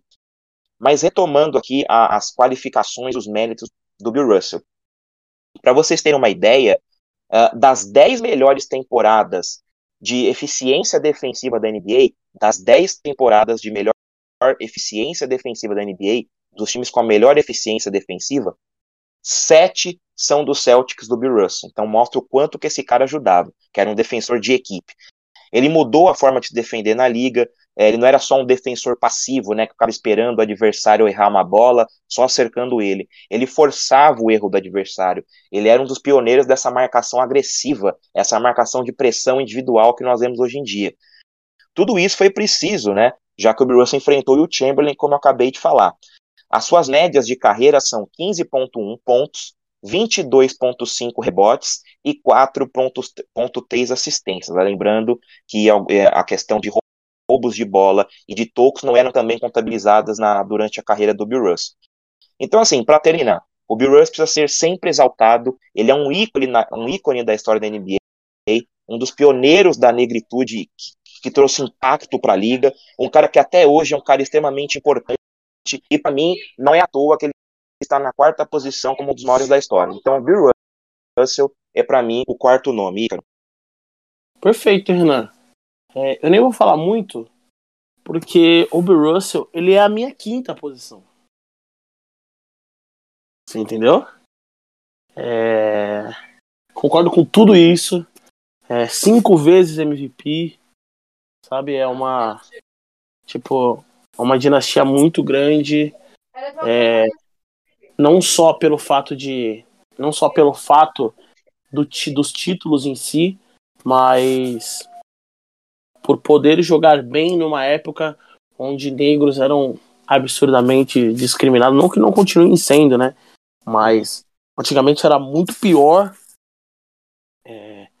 E o Bill Russell era um defensor elite já naquele tempo onde ele, ele, ele é um dos primeiros caras que tipo parou e falou assim, porra, se eu não parar para defender esse maluco que era o tanque do Will Chamberlain, vai fuder, vai dar ruim.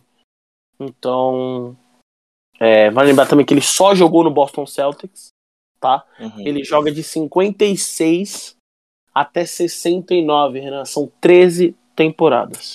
13 temporadas, perfeito. Certo? E agora, Renan, eu passo para você. Já que a minha quinta, eu já acabei de falar, a minha quinta posição é a sua quarta. Agora eu quero saber qual é a sua quinta posição. A minha, posição, a minha quinta posição é a sua quarta. Irving Magic Johnson. Irving Magic trocou. Johnson. A gente trocou. Não Perfeito. vou bater muito na tecla, porque o Ícaro já falou tudo de principal desse cara. Eu acho que a gente pode até ser ousado, Ícaro. Vou ser ousado aqui, vou trazer essa, essa pimentinha. Por eu favor. acho que é o jogador tecnicamente mais brilhante que a NBA já viu. Eu, eu compro essa. Não sei se você concorda, mas eu acho que tecnicamente o cara mais brilhante, mais vistoso de você ver jogar foi o Magic Johnson, um cara gigante de altura, que em tese você entende, né, vai ter dificuldade para controlar a bola, braços muito longos, vai ser descoordenado, ele era o primor técnico, né, ganhou tudo que o Ícaro falou e muito mais, é, não preciso bater nessa tecla, acho que é o maior armador com folgas da NBA, para mim pode ser surpreendido um dia, eu acho que nunca tem essa coisa de posição absoluta, mas se a gente pode questionar como tem gente que questiona o LeBron na 3, o Jordan na 2, o que eu acho loucura essas duas. Tem muita gente que questiona o Karim na 5 e outros jogadores na 4, enfim, acho que na 1 acho que é muito seguro dizer que o Magic Johnson está até é... uma folga, né, com a liderança da posição. Então, é pra... para quem não é muito familiarizado com o basquete, né, Renan? eu gosto muito de fazer essa comparação, né?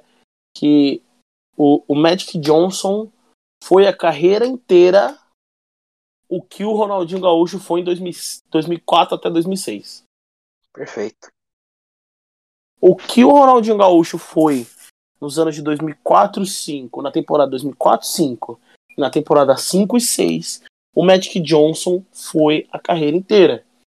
Jogador excelente, jogador vitorioso, vistoso aos olhos de quem assistia, dava show. Ele não jogava bola, ele dava show. Ele fazia e ganhava, que... né? Ele fazia questão e era vencedor. E era vencedor. Era algo sem sombra de dúvidas surreal, né? Você conversa com as pessoas mais velhas que gostam de basquete, assistiam naquela época, eles são absurdamente fascinados pelo Magic Johnson. Com certeza. Porque, porque, é muito, porque é, é muito disso, né? Tipo, ah, você torce por que time? Ah, torce por causa de São Paulo. Verdade. Quantos anos você tinha em 2005 pra frente? Ah, tinha uns 10. Ah, legal. Tipo assim, porra, é a época que fica marcado. A época que o São Paulo era muito forte e tal. Multicampeão durante os anos e tal. É, os jovens que cresceram na década de 80 até o final de 80 ali, da década de 80, que é quando começa a hegemonia Michael Jordan, a maioria, a maioria pode ter certeza, Renan, é Los Angeles Lakers, cara. A maioria Sim. é Los Angeles Lakers, justamente porque o Los Angeles Lakers era algo surreal em questão de dar show. O Lakers podia perder o jogo, mano. Mas se olhar e falava assim, caralho, que da hora, bicho. Ai, a maior cara, dupla mas... da história também, acho que você vai concordar, né? Magic e Kareem, né? Exato, eu acho que, acho que induz, induz é, é, é, é a maior dupla da história, assim. Até porque, né, Ícaro, você tem o melhor jogador da posição 1 e o melhor jogador o melhor da, da posição 5. É, então é, Exatamente. Era, era, até difícil de competir com esses caras, né? Exatamente isso. E é, e é, e é exatamente esse exemplo que eu uso. Quando você for. Quando você tiver. Quando alguém estiver falando sobre Magic Johnson, algum, algo do tipo, você não estiver familiarizado, você que está assistindo esse podcast, quando alguém fala do Magic Johnson, você fala assim, beleza. Ronaldinho Gaúcho de 2004 a 2006. Certo? Perfeito. Então é isso, só recapitulando, chegamos na metade do top 10. A ordem do Ícaro é Michael Jordan em primeiro, LeBron em segundo, Kareem Abdul-Jabbar em terceiro, que também é a minha ordem. E aí nós temos uma alteração. Eu coloquei o Bill Russell na posição 4 e o Magic Johnson na quinta, e o Ícaro fez o contrário, ele colocou, colocou o Johnson na quarta e o Bill Russell na quinta. Então até aqui tá certo essas posições, né, Ícaro? Exato. Perfeito. Só uma pergunta para você.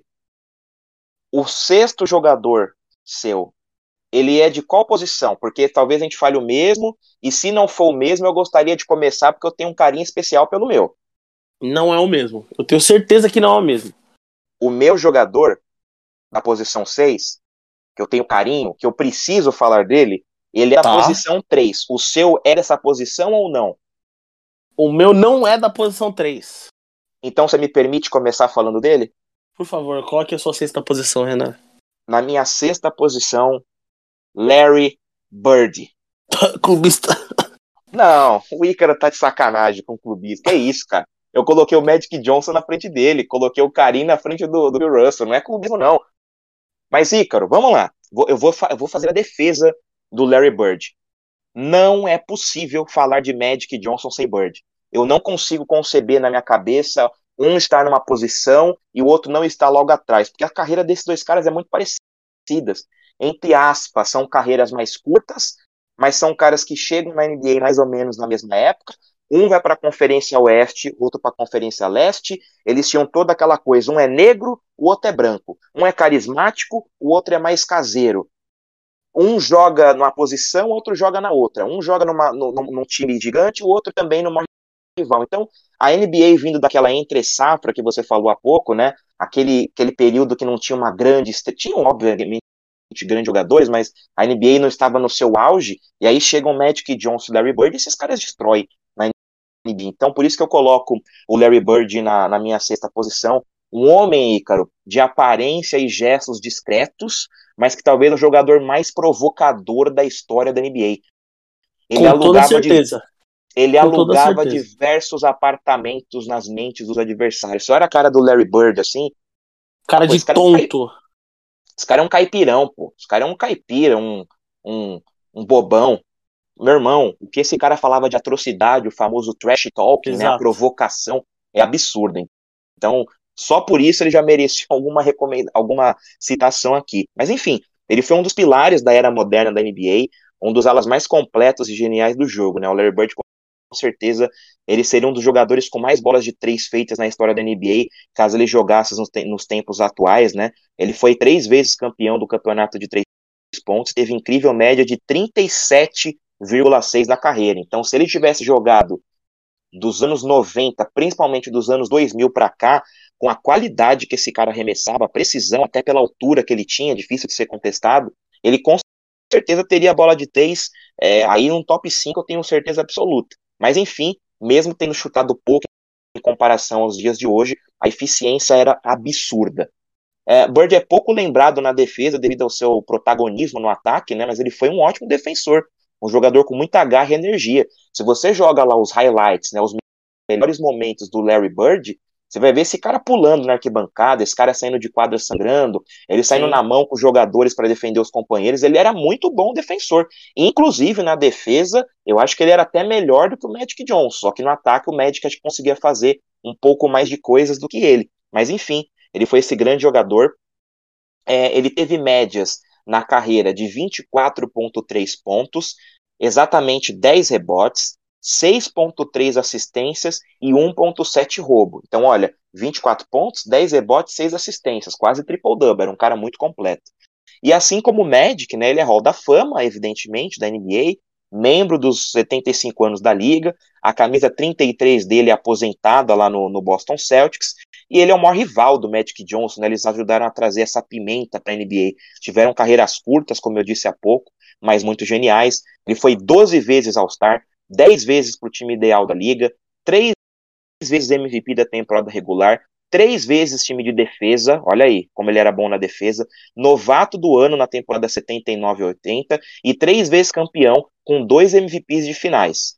É, ele tem um peso suficiente, na minha opinião, para ser colocado, é, dependendo da discussão, na frente do Magic Johnson, por conta das estatísticas, da qualidade técnica e da história, mas para mim, sendo justo, é, uma coisa que acabou pesando nesse cenário é que ele, duas na verdade, ele não é tão campeão quanto o Magic Johnson, ele tem três títulos contra cinco do Magic, é isso, né?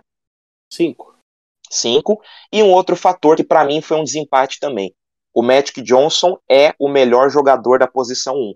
O Larry Bird não é o melhor jogador da posição 3, porque é o LeBron James. Então, esses dois fatores foram os únicos que me fizeram colocar Ícaro e pessoal, o Bird na sexta posição. Cara, ó, eu já. Eu, eu não vou adiantar as minhas, as minhas posições, não, tá? Mas o Larry Bird também está no meu top 10, tá, gente? Relaxa. Perfeito. Quando chegar na, na posição, você só fala pra, pra galera identificar. Fiquem tranquilos, tá?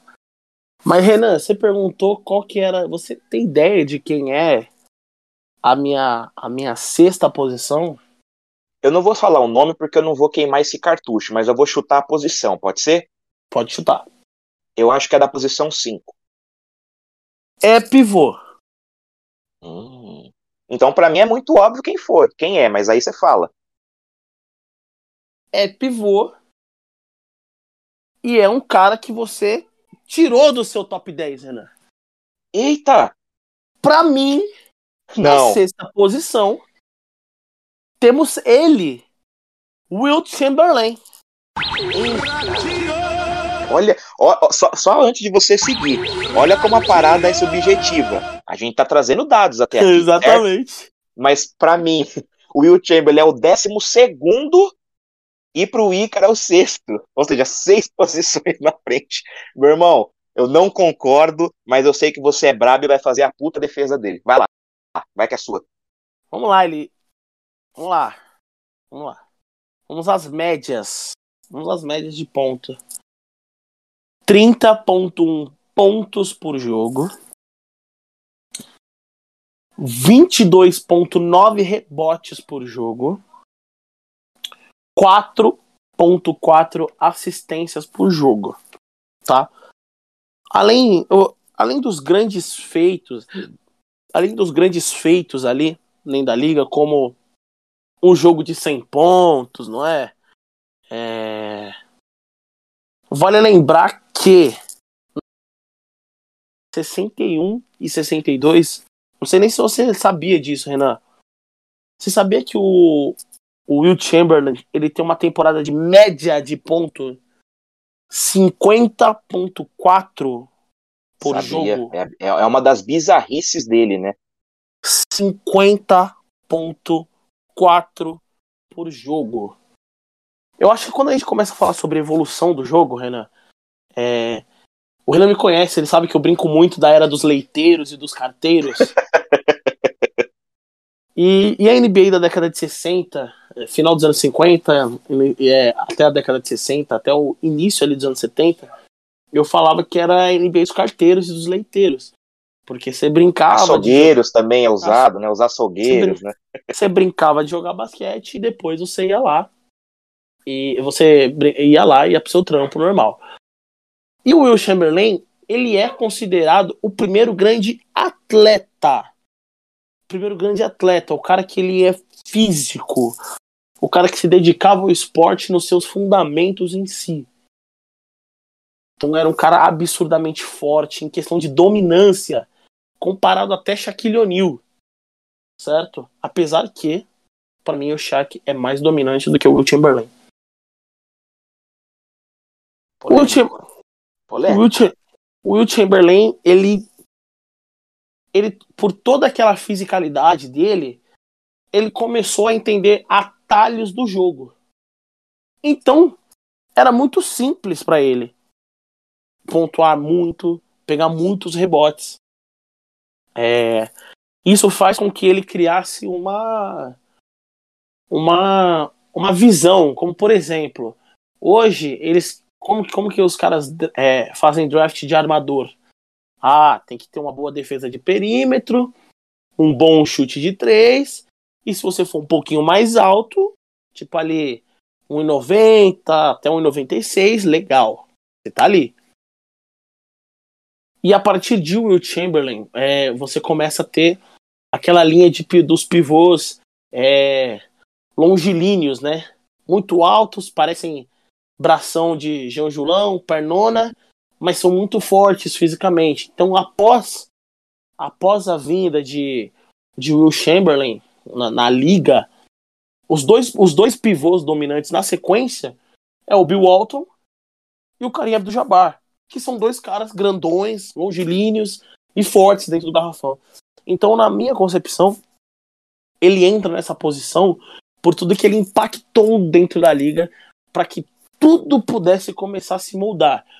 Qual é o único problema do Will Chamberlain? Ele tinha uma kriptonita. E a kriptonita dele, a gente já falou aqui, que se chamava Bill Russell. O ele pai não, dele, né? O pai ele dele. Ele né? não ele não conseguia de jeito nenhum ganhar do Bill Russell. Ele não conseguia ganhar de jeito nenhum do Bill Russell. As estatísticas de antigamente não existiam muitos números, que nem a gente tem várias estatísticas avançadas, tipo número de arremessos tentados em tal defensor. Mas eu tenho certeza que ia ser um esculacho o que o Bill Russell fazia na defesa contra o nosso querido Will Chamberlain, tá ligado? Então, é algo surreal. É, para mim, ele precisa estar por conta desse peso que ele tem para a evolução da liga, para essa força, porque no, na minha concepção, se a liga fosse moldada por pivôs como Bill Russell, talvez nós não tivéssemos tantos pivôs geniais e dominantes como nós tivemos durante toda a liga. Mas isso tudo passa porque nós tivemos o primeiro dos dominantes, que é ele, Will Chamberlain, na minha sexta posição, Renan. Olha, é... de novo, eu posso ter cometido um crime de colocar o homem na décima segunda? Posso, admito. Mas o que que eu, o que que eu entendo disso? Não, não há, por incrível que pareça, mas como é que você não, não, não acha um absurdo se você colocou o cara seis posições para trás? Mas não acho absurdo o Will Chamberlain estar tá nessa sexta posição, como não acharia absurdo ele estar tá na décima, como não acho absurdo estar na décima segunda minha, ou décima primeira, enfim, a gente vai meio que mudando conforme a gente vai ouvindo argumentos. por isso que é até importante o Ícaro trazer essas informações. Mas por que que eu acho que o Will Chamberlain, Ícaro, se você me permite um comentário mais rápido, por que, que o Will claro. Chamberlain não entrou, por exemplo, na minha lista? Um dos motivos você falou, ele era, gente, vamos falar a verdade, ele era um freguesaço do Bill Russell. Ele destruía nos jogos, chegava na hora da final ele perdia pro homem. E, por exemplo, você falou agora uma coisa interessante. É, é, concordo, ele foi um cara fisicamente que impactou a liga, absurdo, um cara monstruoso. É, aí você falou assim, o que também é verdade. Uh, se você tivesse uma liga com pivôs moldados no formato de Bill Russell, talvez você não teria os, os pivôs gigantes, dominantes, brilhantes, como o Chamberlain. Mas também é verdade que se você tivesse uma liga com pivôs formados por, por pivôs defensivos como o Bill Russell, você poderia ter pivôs com mais títulos do que você talvez não teria pivôs perdendo tanto espaço para armadores, porque seriam melhores defensores. Acho que o Hakim, o Olajuwon, que é um dos melhores pivôs defensivos, bebeu muito na fonte do Bill Russell também. Então, acho que são dois caras Justo. gigantes. Mas por que, que eu não coloquei o, o, o Will Chamberlain no meu top 10 e coloquei o Bill Russell? Porque são 11 títulos de um lado, um cara que ganhava sempre do, do Will Chamberlain e um cara que para mim tinha aquela coisa que é mais importante, que é o trabalho duro, o trabalho em equipe e ganha do trabalho individual. O Will Chamberlain era, era gigante, era genial, mas o talento dele era, era individual. O Bill Russell jogava pro time, fazia coisas incríveis e com isso ele foi campeão. Mas adorei a sua explicação, de verdade, foi foda.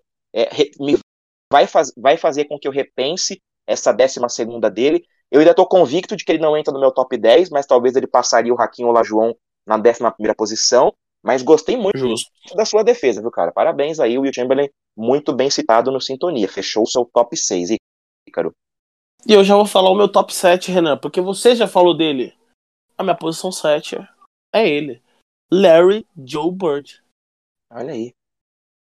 Genial, monstruoso, não podemos falar de Larry Bird sem falar de Magic Johnson. Não podemos falar de Magic Johnson sem falar de Larry Bird. É, nomes fundamentais para a NBA.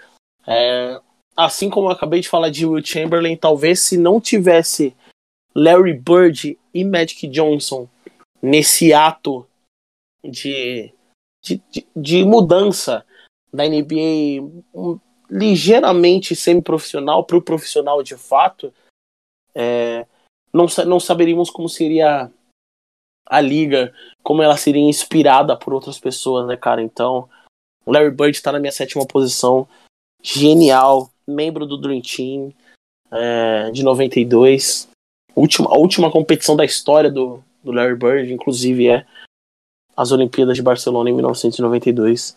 Então, sensacional isso, cara. É isso aí, cara. Fechou o top 6 dele. E agora, Ícaro, Vou lá citar o meu top 7, pode ser? Cita seu top 7, Renan, vambora. E aí o que, que acontece, Ícaro? Em off, quando nós estávamos conversando, é... lembra que eu falei para você, Ícaro? É. Tem dois caras aqui que foram rivais jogando, muito mais por um deles que passou a carreira inteira dizendo que era melhor que esse cara, mas para mim esse que era mais quieto foi melhor que ele. Lembra que eu falei?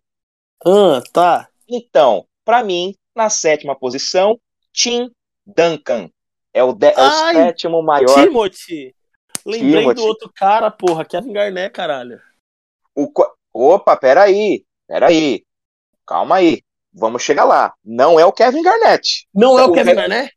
Kevin Garnett também falou isso, que para mim é uma bobagem, tá? Mas não é o Kevin Garnett que eu tô me referindo, é um outro cara, mas quando chegar lá eu tá. vou contar para vocês. Tá bom. O Tim Duncan, que praticamente ele seria um nadador, né? Só que teve um, um acidente, né, um, um, tufão que passou lá nas Ilhas Virgens, que, se eu não me engano, onde ele nasceu, que destruiu o complexo aquático dele, ele acabou não conseguindo seguir carreira e foi jogar lá na basquete, acabou gostando. E aí, Sim. uma posição, né? É, não foi uma escolha fácil, obviamente, porque do top, para mim, o top 6 fechando ali com o com o, o, meu sexto jogador, já não tinha mais discussão, que era o Larry Bird. Aí, a partir do sétimo ao décimo segundo, virou um limbo que eu fiquei de última hora decidindo.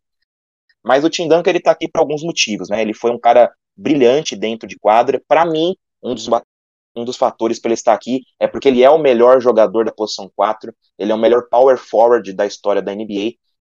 E eu vou contar um pouquinho da história desse cara aqui para vocês. O Mudinho!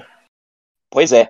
em tempos de muda de Pantanal, muda o Tim Duncan, né? Que era um monstro jogando basquete. o Duncan é quase, é quase que por consenso eleito o melhor jogador da posição 4, né? Ala pivô, power forward, seja como vocês queiram chamar.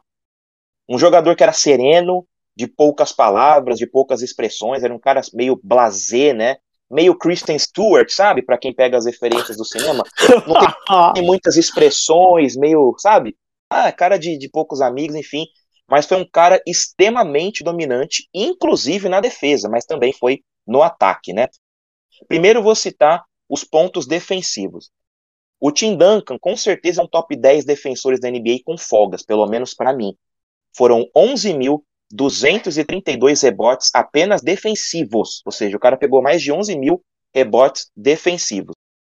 Uh, é, 1.025 roubos de bola, 3.020 tocos e incríveis 15 times defensivos da liga, algo que ninguém teve mais do que ele. Ou seja, ninguém teve mais do que 15 times defensivos e ele ganhou nessa posição, tá?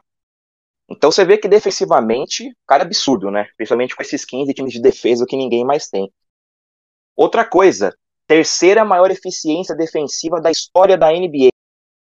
E é a primeira no século XXI, além de segundo lugar na história em contribuições defensivas para vitórias. Então, Ícaro, o Tim Duncan, ele era um cara assim, é, bizarro, né? Não sei se você concorda, mas acho que para você também ele é o quarto jogador, ele é o jogador, o melhor jogador da posição 4, né, não? Com toda certeza. Com toda certeza. Isso sem, sem sombra de dúvidas, cara. E aí, só para complementar, o Ícaro aí concorda comigo nessa, nessa premiação, digamos assim, do Tim Duncan. No ataque, ele é um dos maiores pontuadores também de todos os tempos, né? Ele não é um cara tão brilhante, tão genial como LeBron James, como Michael Jordan, né? Que passaram da casa dos 30 mil pontos. Mas ele fez bastante. 26 mil, 496 pontos, também pegou 3.859 rebotes ofensivos, sendo um dos maiores da história, inclusive, né? E 4.225 assistências na sua longa carreira de incríveis 19 anos. Então, tá, só para vocês terem uma ideia do número que eu citei há pouco. Jogou 19 temporadas e tem 15 times é, ideais da NBA defensivos, para você ver a longevidade desse cara. As suas médias na carreira são 19 pontos cravado, 10.8 rebotes, 3 assistências cravadas também e 2.2 tocos por jogo. É também o maior jogador da franquia do San Antonio Spurs, o que acaba entrando nessa, nesse desempate, né? Pô, esse cara é bom, esse aqui é bom, só que esse, no caso do Tim Duncan, é o melhor jogador da história de uma franquia, o que para mim o outro não é, que é o cara que vai vir atrás dele, eu vou citar no futuro.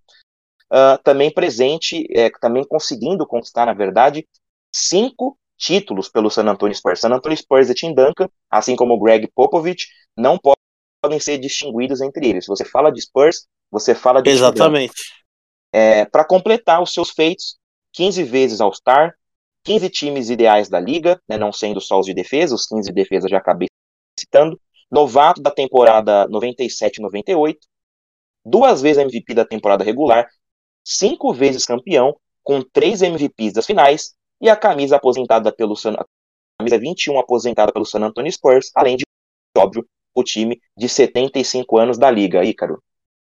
Renan, acabamos de falar da da nossa querida da sua querida sétima posição, então eu vou continuar falando da sua querida sétima posição, porque o Mudinho é a minha oitava posição, cara. O Mudinho é a minha oitava posição e cara, é, quando a gente fala de quando a gente fala de dominância na liga, existe, existem vários fatores e tudo mais. E tem um negócio incrível do Tim Duncan que muita gente esquece. O Tim Duncan nunca, nunca ficou fora dos playoffs. O Tim Duncan nunca ficou fora dos playoffs. Vale lembrar que o San Antonio Spurs é acho que é, prim, é uma das poucas dinastias que a gente pode chamar assim, né, Renan? Que ela foi criada de fato na base do draft. Quando você fala de dinastia do. Quando você fala da dinastia do Chicago Bulls, o Dennis Rodman não é alguém que veio do draft do Chicago Bulls. Ele foi contratado durante o tempo. Assim como o próprio Karim Abdul-Jabbar no Showtime Lakers. Certo? Uhum. Quando a gente fala do, do San Antonio Spurs, nós estamos falando de uma dinastia de jogadores que vieram unicamente dali. Então a gente está falando de Manu Ginobili, Tony Parker, é, o próprio Tim Duncan, é, David Robinson, que começou a fazer. Começou. Tava no final da carreira dele, é o início da dinastia. E aí no futuro ainda vem Kawhi Leonard, certo? Então, você ser o maior jogador da sua franquia que fez uma dinastia de pessoas que são draftadas daquele lugar e você em toda a sua carreira você nunca ter ficado de fora dos playoffs é algo muito forte, Renan.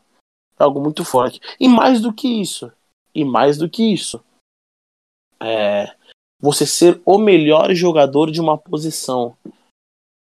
Você, você entra num nível tão alto e é e, e, e o Tim Duncan é, é um cara que ele trouxe até problemas para a liga, né, Renan? E por que, que eu digo problemas para a liga? Porque tempo é dinheiro para a NBA. Então, quando se tem o, o hiato ali, quando o Jordan para e é o início do LeBron James, a liga tá carente de um grande ídolo. Então, geralmente, o cara mais mais visado é quem? É o MVP. E quem foi o MVP ali? Tim Duncan. Sabe como que ele foi receber o prêmio dele, Renan? Hum. Chinelo, calça jeans e uma camiseta que ele deve ter comprado no Walmart. Nós no home office, basicamente, né? Só que na Exatamente. premiação. Exatamente, cara. Então, tipo assim, a liga tinha baixa audiência por conta disso e tudo mais. É, por não ter um, um cara tão atrativo. O Tim Duncan não era um cara de dar muitas entrevistas.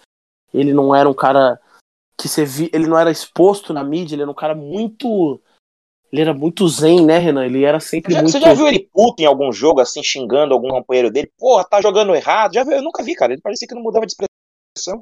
Eu nunca vi. Tem gente que brincava que não conhecia a voz do Tim Duncan. Porque ele. de tão. De tão é, E, e detalhe, existe um multiverso. Eu, eu sempre brinco com isso, né? Quem me conhece sabe que eu sou muito fã do LeBron James. E na final de 2013, que tem o fatídico Backout to Allen. é, Hum. O Backout to Allen só acontece por causa do Rebound Bosch.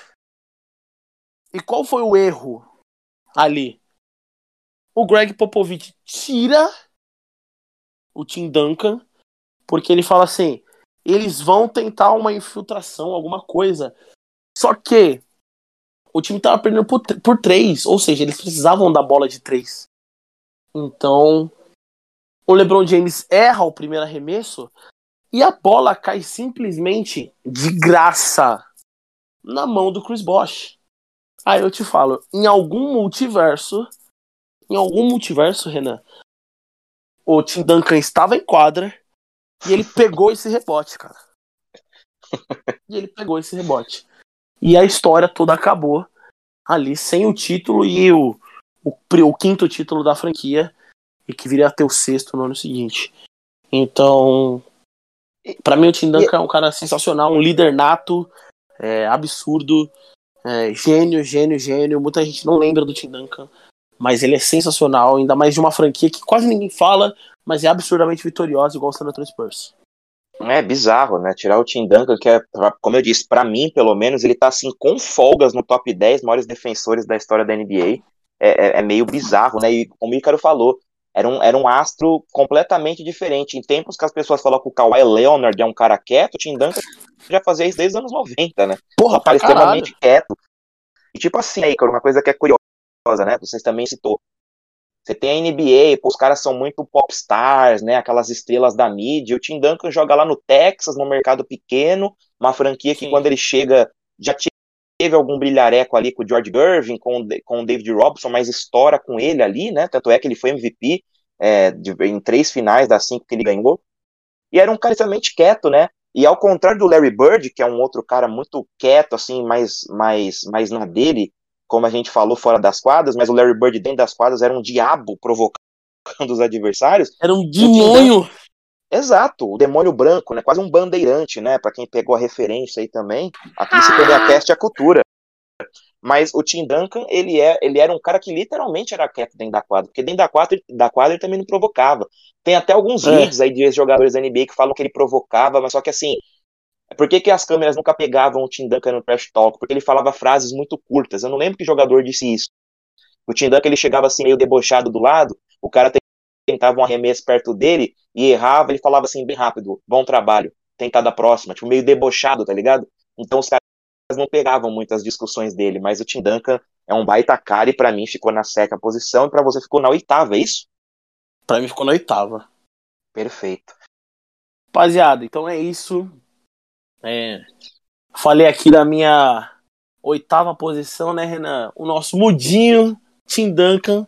Agora eu tô ansioso para saber quem é essa oitava posição que o Renan tanto falou, que era o cara que se dizia melhor que o Tim Duncan e na verdade não era, né, Renan? Quem é esse cara? Ele falou que não é o Kevin Garnett, mano. Eu tô maluco agora.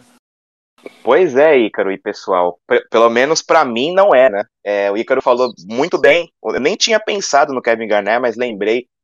Até porque, Ícaro, acho que você vai lembrar também, o pessoal que não acompanhava a NBA nessa época, ali no começo dos anos 2000, a Adidas chegou a ter grandes atletas na NBA, né? Tinha o T-Mac, e inclusive tinha o próprio Kevin Garnett e o Tim Duncan. Eles faziam muitos comerciais juntos. Enquanto Sim. o Duncan era aquele cara, como a gente falou, de poucas palavras, bem blasé, o Kevin Garnett era aquele cara furacão, né, que gritava no ouvido, que falava o trash talk. Então eles também tinham essa grande rivalidade, até por ambos serem da mesma posição, né, a posição 4. Mas Ícaro não era o Kevin Garnett, que, com todo respeito, jogou muito, mas não, não nem chegou a ser mencionado aqui para o meu top 10. Era ele, Ícaro, um dos maiores faladores, inclusive é comentarista hoje, Shaquille O'Neal. O Shaq, Ícaro. Ai, o Shaq, meu Deus, como eu amo esse é, homem. O Shaq, o Shaq passou a carreira inteira respeitando o Tim Duncan, ele sempre disse que o Tim Duncan era um cara muito completo, mas ele passou a carreira inteira dando declarações ele era melhor, até porque eles rivalizavam ali, né? Lakers e San Antonio Spurs tiveram grandes rivalidades no começo do século, e o Shaquille O'Neal sempre falou que ele era melhor que o Tim Duncan, aí teve até o um momento que ele falou, é, mas ele já ganhou cinco campeonatos, eu ganhei quatro, mas enfim, o Shaquille O'Neal é a minha oitava posição, né? Nome que eu tinha citado anteriormente. E o que que acabou, o que que acabou fazendo com que eu colocasse o Shaquille O'Neal nessas posições abaixo? Basicamente, foram quatro fatores. Primeiro, o Duncan teve uma carreira mais longa jogando em alto nível do que o Shaq. A prova disso é que o primeiro título do Tim Duncan foi em 99 e o último em 2014, um intervalo de 15 anos, vindo de um vice-campeonato contra um hit, né, de LeBron, e Bosch. Então eles bateram com esse Big Three, de, bateram de frente com esse Big Three de Miami, né? O Shaquille O'Neal passou os últimos anos da carreira dele, assim, meio que se arrastando, fazendo poucos pontos, peregrinando ao longo dos times da NBA. O Duncan conquistou cinco títulos contra quatro do Shaq, um terceiro fator é que no saldo entre ataque e defesa, eu acredito que o Tindanka leva vantagem, pois claramente ele foi bem mais superior na defesa em comparação com o Sheck do que o Sheck foi no ataque comparado com o Tindanka. Óbvio, o Shaquille O'Neal, já até começando a falar dele também, foi junto com o, o que o Will Chamberlain foi no século passado, ele foi no fim do século passado e, e no começo deste século, o jogador mais dominante. Era um cara que era muito mais difícil de você marcar em termos de força física, de imponência física, do que o próprio Tim Duncan. Mas o Tim Duncan foi um baita jogador. Ele tinha um ganchinho ali próximo da cesta muito bom, era um jogador extremamente inteligente, ele também tinha muita força. É um dos caras que mais usou bem aquele famoso, a famosa jogada de poste baixo. Então, ele foi um excepcional jogador. Só que eu acho que o Tim Duncan ele foi muito, muito melhor na defesa e por isso que eu acho que o saldo entre ataque e defesa o Tim Duncan acabou ficando Levando, na frente né? é, do Shaquille O'Neal, né? Então acho que isso daí foram alguns fatores. Fora que o Tim Duncan, ele levava uma vantagem também nos lances livres, era um cara que deu, é, deu mais de mil assistências na frente do Shaquille O'Neal, tem mais triple-doubles, né? Uh, fez pouco menos de dois mil pontos, ou seja, o Shaquille O'Neal, que era aquela aberração da natureza, fez um pouco mais de dois mil pontos que o Tim Duncan, então não foi uma, uma diferença gigante, mas esses quatro fatores foram três fatores que eu citei, e o último, nessa para continuar antes de falar do cheque, o Duncan é o maior jogador dessa posição, que é a posição 4, pelo menos para mim, e o cheque não é o melhor pivô. Ele fica ali num, entre segundo e terceiro, dependendo de quem estiver avaliando, até na quarta posição. Mas falando isso, né, tudo isso para acabar dizendo do Shaquille O'Neal, que foi uma, uma máquina, né, talvez o, o primeiro ou segundo jogador mais dominante, mais forte que a NBA já teve.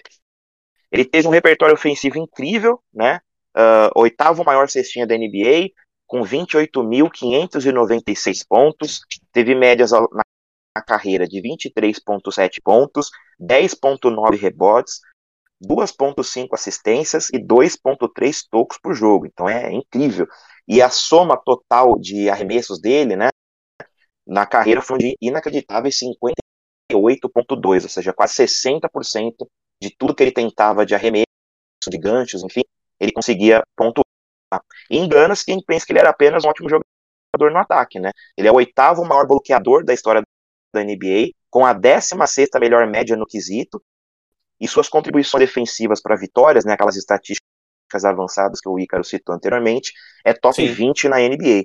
Fora isso, para terminar, ele foi 15 vezes All-Star, quatro vezes campeão, com três MVP das finais, uh, numa das maiores duplas da história da NBA com Kobe Bryant, duas vezes pontos, membro dos 75 anos da NBA, 14 times ideais da NBA, calor do ano na temporada 92-93 e uma vez MVP da temporada, aí, cara. Então, o Shaquille O'Neal, ele fica na minha oitava posição, mas foi um excepcional jogador de basquete.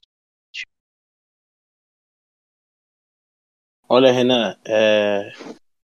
o Shaquille O'Neal, ele é talvez uma das figuras mais carismáticas que tinha na NBA, né, cara? Uhum. É...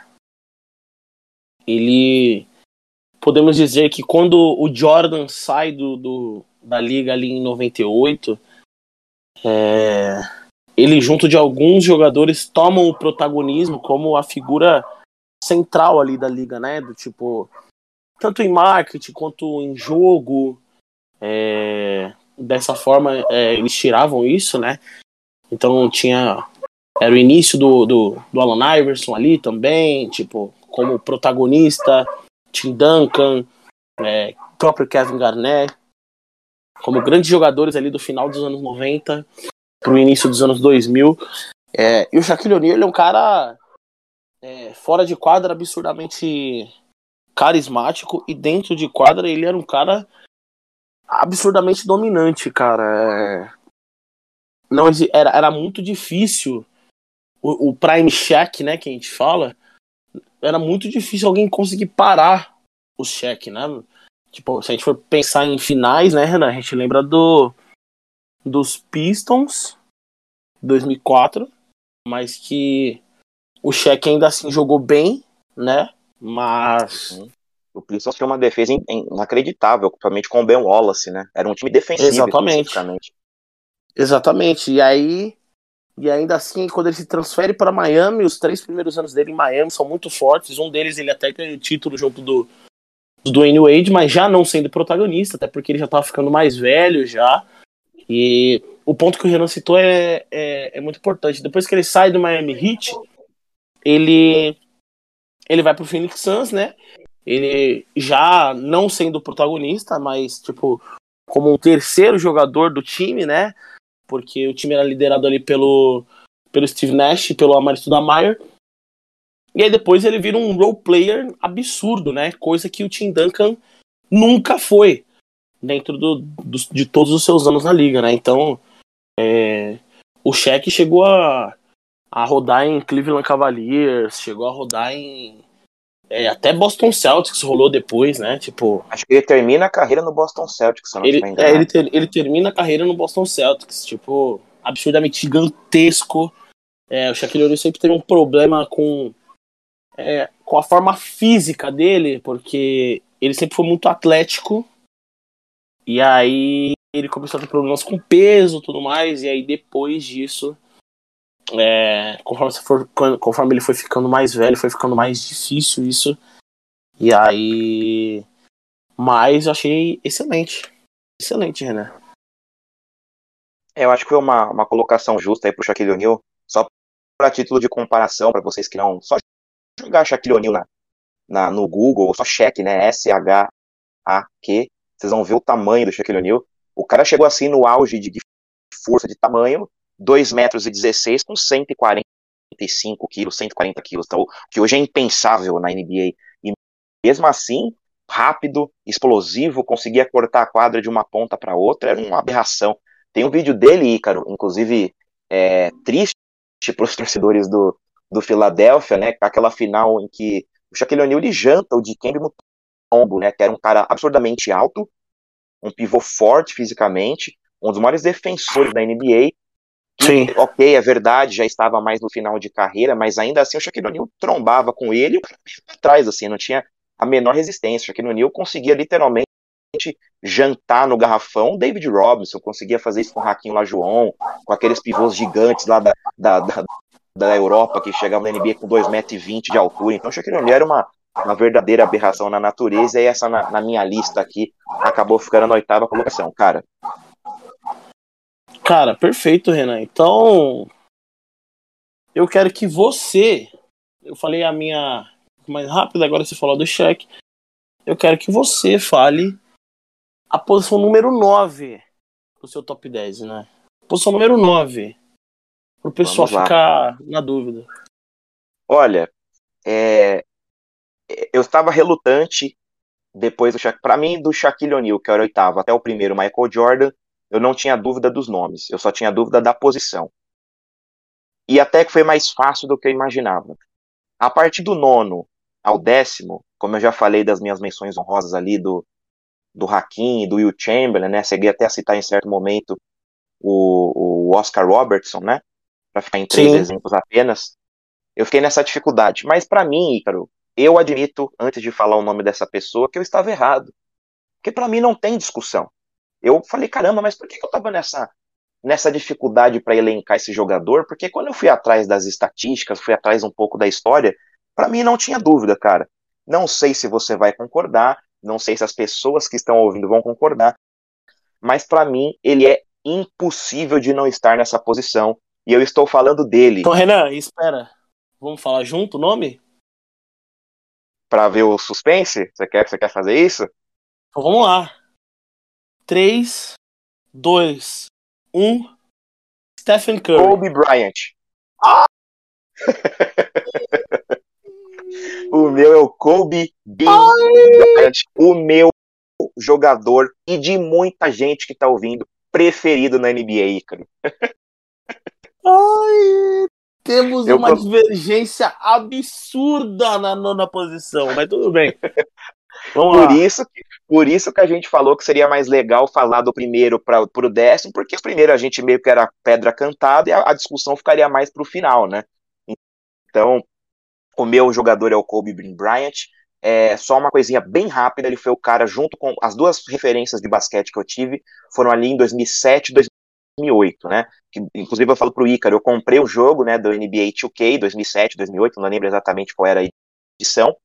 É, e eu fiquei encantado com aquele Boston Celtics do Kevin Garnett, do Kendrick Perkins, Ray Allen, Paul Pierce e Ray John Rondo. E também fiquei encantado com o Kobe Bryant como jogador. Então eu, que sou um torcedor celta fanático, flertei com o mal em, torcer, em torcer para o LA Lakers por Meu conta Deus do Kobe do Bryant. Esse cara é Meu é um Deus. gênio para mim. Então o Kobe Bryant ficou nessa minha posição. E assim, é, eu não posso negar que o, que o Kobe é, estar num top 10 na unanimidade, né? Visto que até eu, em algum momento, tive dúvidas, né, desses, desses, dessa posição para colocar o Kobe Bryant. Mas para mim, eu acho que eu estive sempre errado, porque o Kobe tem elementos de sobra para estar nessa posição, ainda que, não, ainda que acho que ele não pode subir muito mais dessa. Então vamos lá. É, o quarto maior cestinha da NBA, com 33.643 pontos. Provavelmente o maior jogador da história da franquia mais popular de todas, que é o Lakers. Até o Magic Johnson, que fica em segundo lugar como o maior Laker da história, diz que o Kobe foi maior que ele. Foi o rosto, o principal jogador da NBA no pós-Jordan, pelo menos ali no começo do século, é, e, e, depois chegando ali na segunda década, então ele era um rosto, até o LeBron James ter aquele, aquele surgimento absurdo dele. Uh, e é um dos caras mais respeitado e admirado, com até as linhas de tênis do Kobe fazendo sucesso até hoje, porque ele era um cara que todo mundo gostaria de se inspirar, né? O segundo melhor jogador da sua posição perdendo apenas para o maior de todos, que é o Michael Jordan. E se tudo isso não bastasse, era um jogador com uma mentalidade absurda e completo nos dois lados da quadra. As médias dele também são muito boas, viu, pessoal? Se, se liguem nisso. 25 pontos de média de, eh, de pontos por jogo, 5.2 rebotes, 4.7 assistências e 1.4 roubo de bola. Kobe foi 18 vezes All-Star em 20 temporadas jogadas, 12 times defensivos, sendo top 2 nesse quesito, atrás apenas dos 15 times de defesa do Tim Duncan, mostrando que ele era um baita defensor.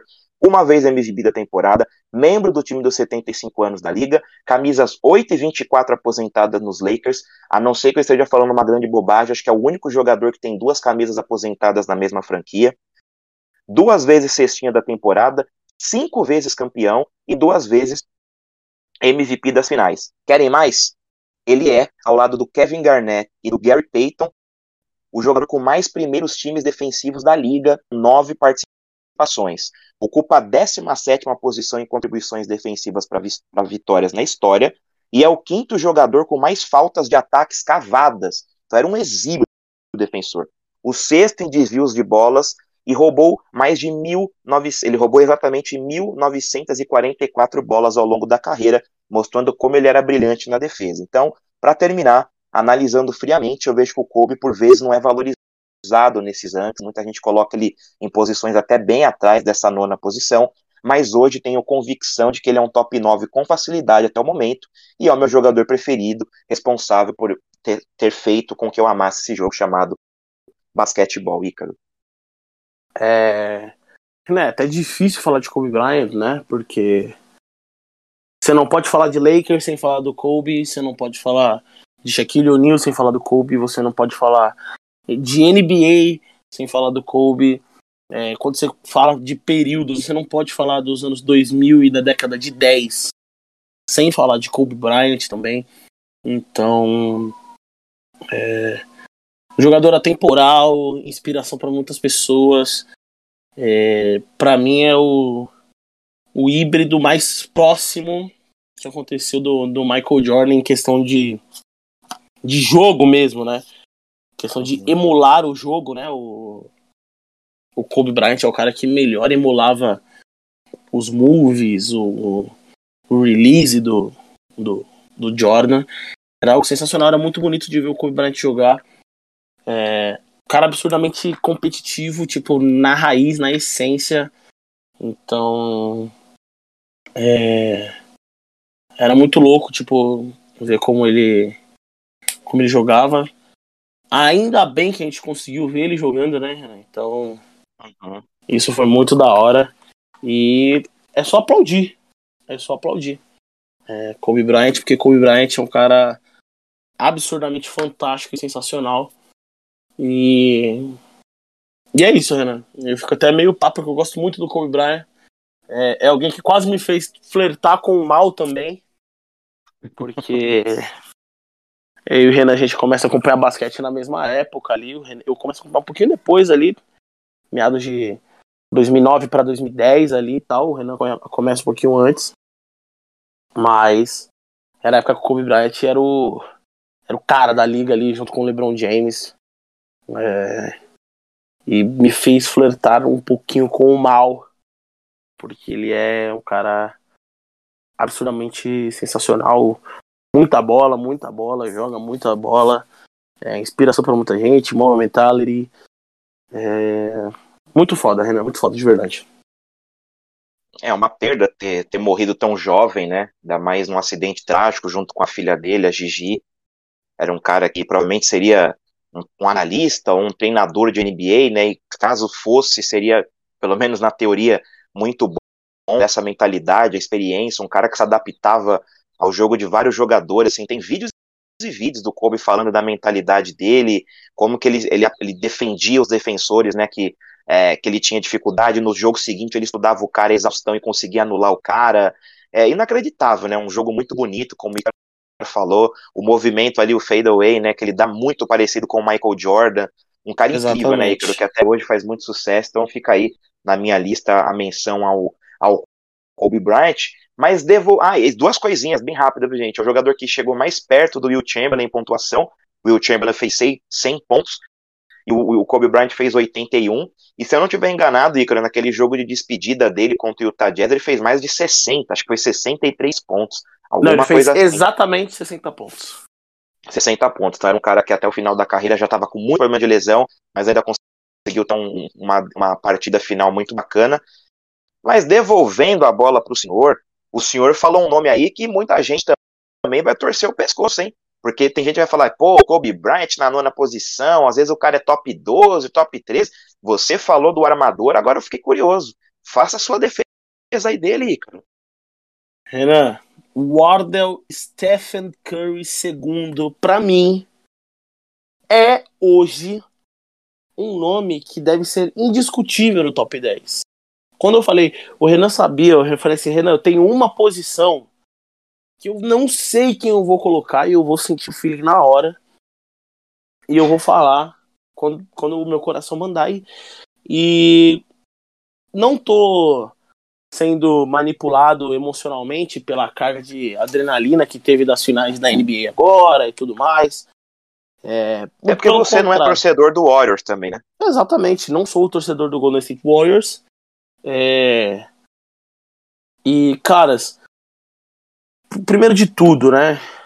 Stephen Curry, oito vezes All-Star, oito vezes All-NBA, que é o time ideal da liga. É, duas vezes é, da temporada, quatro vezes campeão da NBA, é, MVP das finais de, dois, de 2022, é, MVP da, da, da, das finais de conferência, que esse prêmio começou a ser dado nessa temporada dos 75 anos, o prêmio Magic Johnson de, de MVP.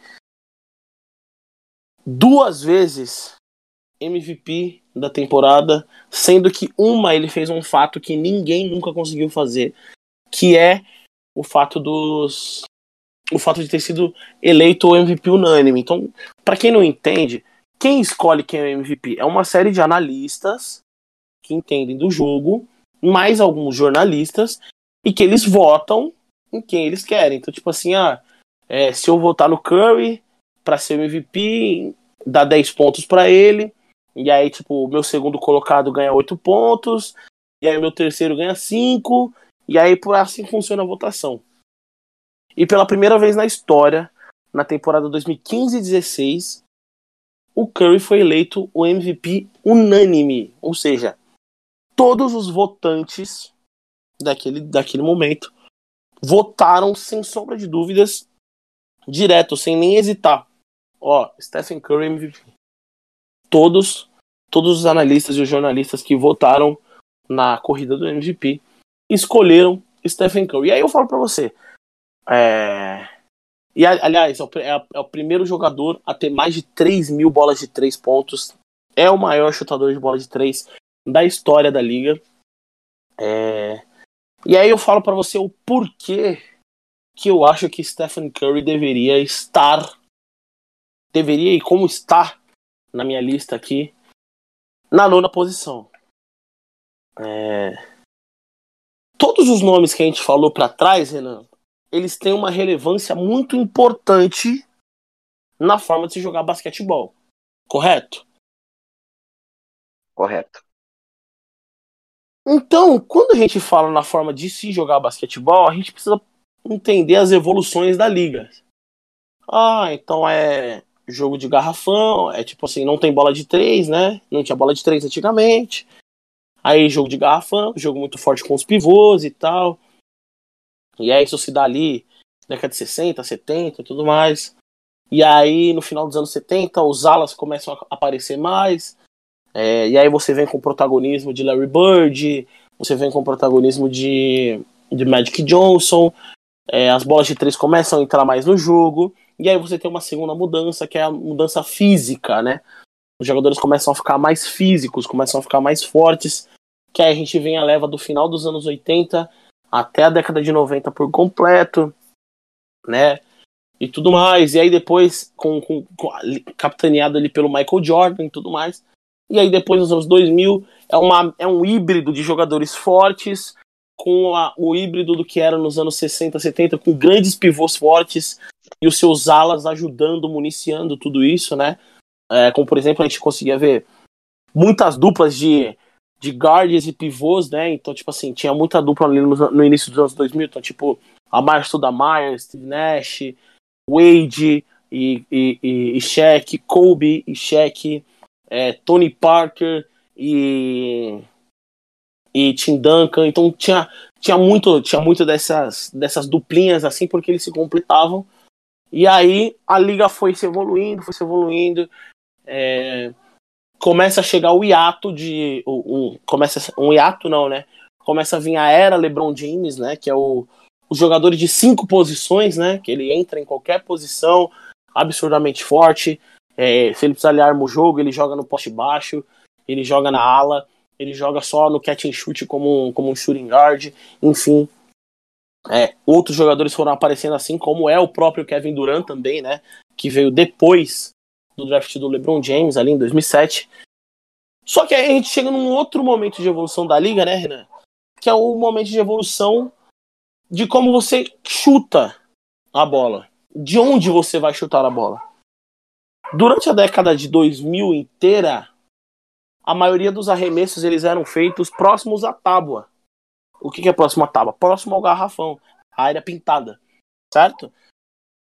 Então você via, quando você olhava as estatísticas de arremesso, os caras que mais arremessavam eram os caras, os caras estavam ali pertinho. Então você olhava Dirk Nowitzki, você olhava Steve Nash, Kobe Bryant, o próprio Chris Paul, esses caras, eles, eles arremessavam muito bem ali daquela do que a gente chama de mid-range, né? Então, saiu do garrafão, toda a linha externa ali era o que a gente considerava de mid-range ali, um pouquinho mais para trás é o long range.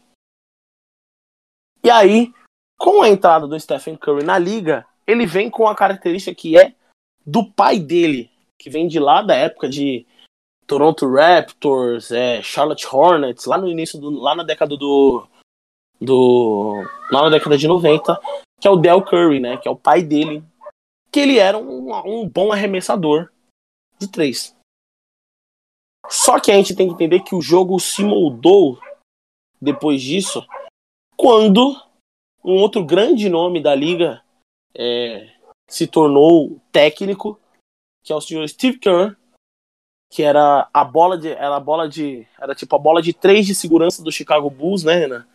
Na, o grande Chicago Bulls de Michael Jordan.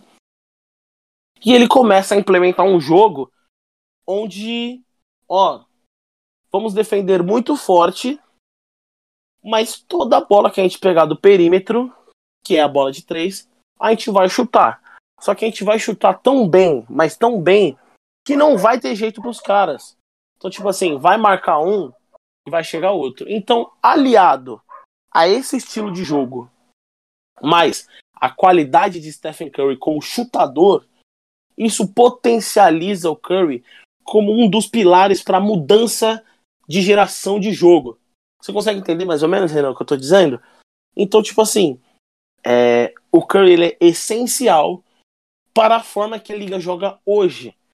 Se as defesas de perímetro aumentaram, mudaram, melhoraram, muito se deve ao Stephen Curry e ao Golden State Warriors de 2014 para cá.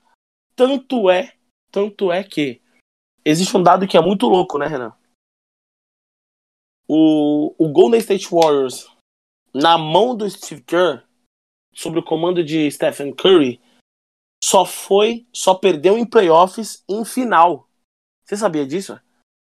Se ele não, se ele vai para os playoffs, ele chega em final de 2014 até 2022.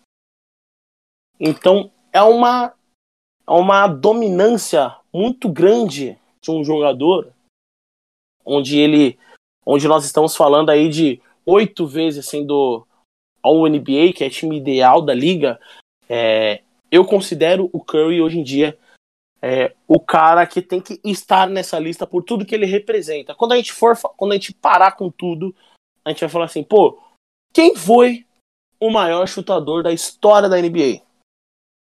não vai existir nenhum tipo de discussão. Quem sabe que é o Stephen Curry. Ah, mas quem é o cara que mais tem bola de três? Stephen Curry. E tudo isso que a liga proporciona hoje, nesse momento, nesses últimos 10 anos, essa revolução de jogo se deve ao modo que o Stephen Curry joga e pôde proporcionar com que o time todo do Golden State Warriors pudesse jogar. Então, por isso, Stephen Curry é a minha nona posição, né? Não, perfeito. É, acho que é incrível tudo que o Icaro falou. Eu tava até discutindo com o Icaro há umas semanas atrás de que o Shaquille O'Neal, né, que é comentarista hoje, ele fala isso, ele vai nesse sentido, de que, olha, uh, tem vários tipos de dominância, dominância de jogo, né, tem um cara que é dominante no garrafão, tem o cara que é dominante no passe, tem um cara que é dominante na defesa, no rebote, e o Curry é o melhor arremessador de três da história com folgas, né, então Exatamente. isso torna ele já um dos caras mais dominantes da história do jogo. E eu acho hoje em dia, Icaro, ainda mais depois dessas finais, e eu só coloquei o Curry uh, né, já até dando spoiler, na minha décima posição como Opa! maior jogador da história da NBA, porque eu estava esperando essas finais, porque eu acho que faltava um MVP de finais, sabe, cara? Ele já tinha três campeonatos, mas é, é duro demais você não ter, ainda mais sendo o Curry, o maior chutador de três da história, um, uma não honraria ser dessa. o cara das finais, né? Exatamente. Eu ainda acho que é uma loucura terem dado aquele título pro, pro André Iguodala, né? Sim, eu acho um absurdo.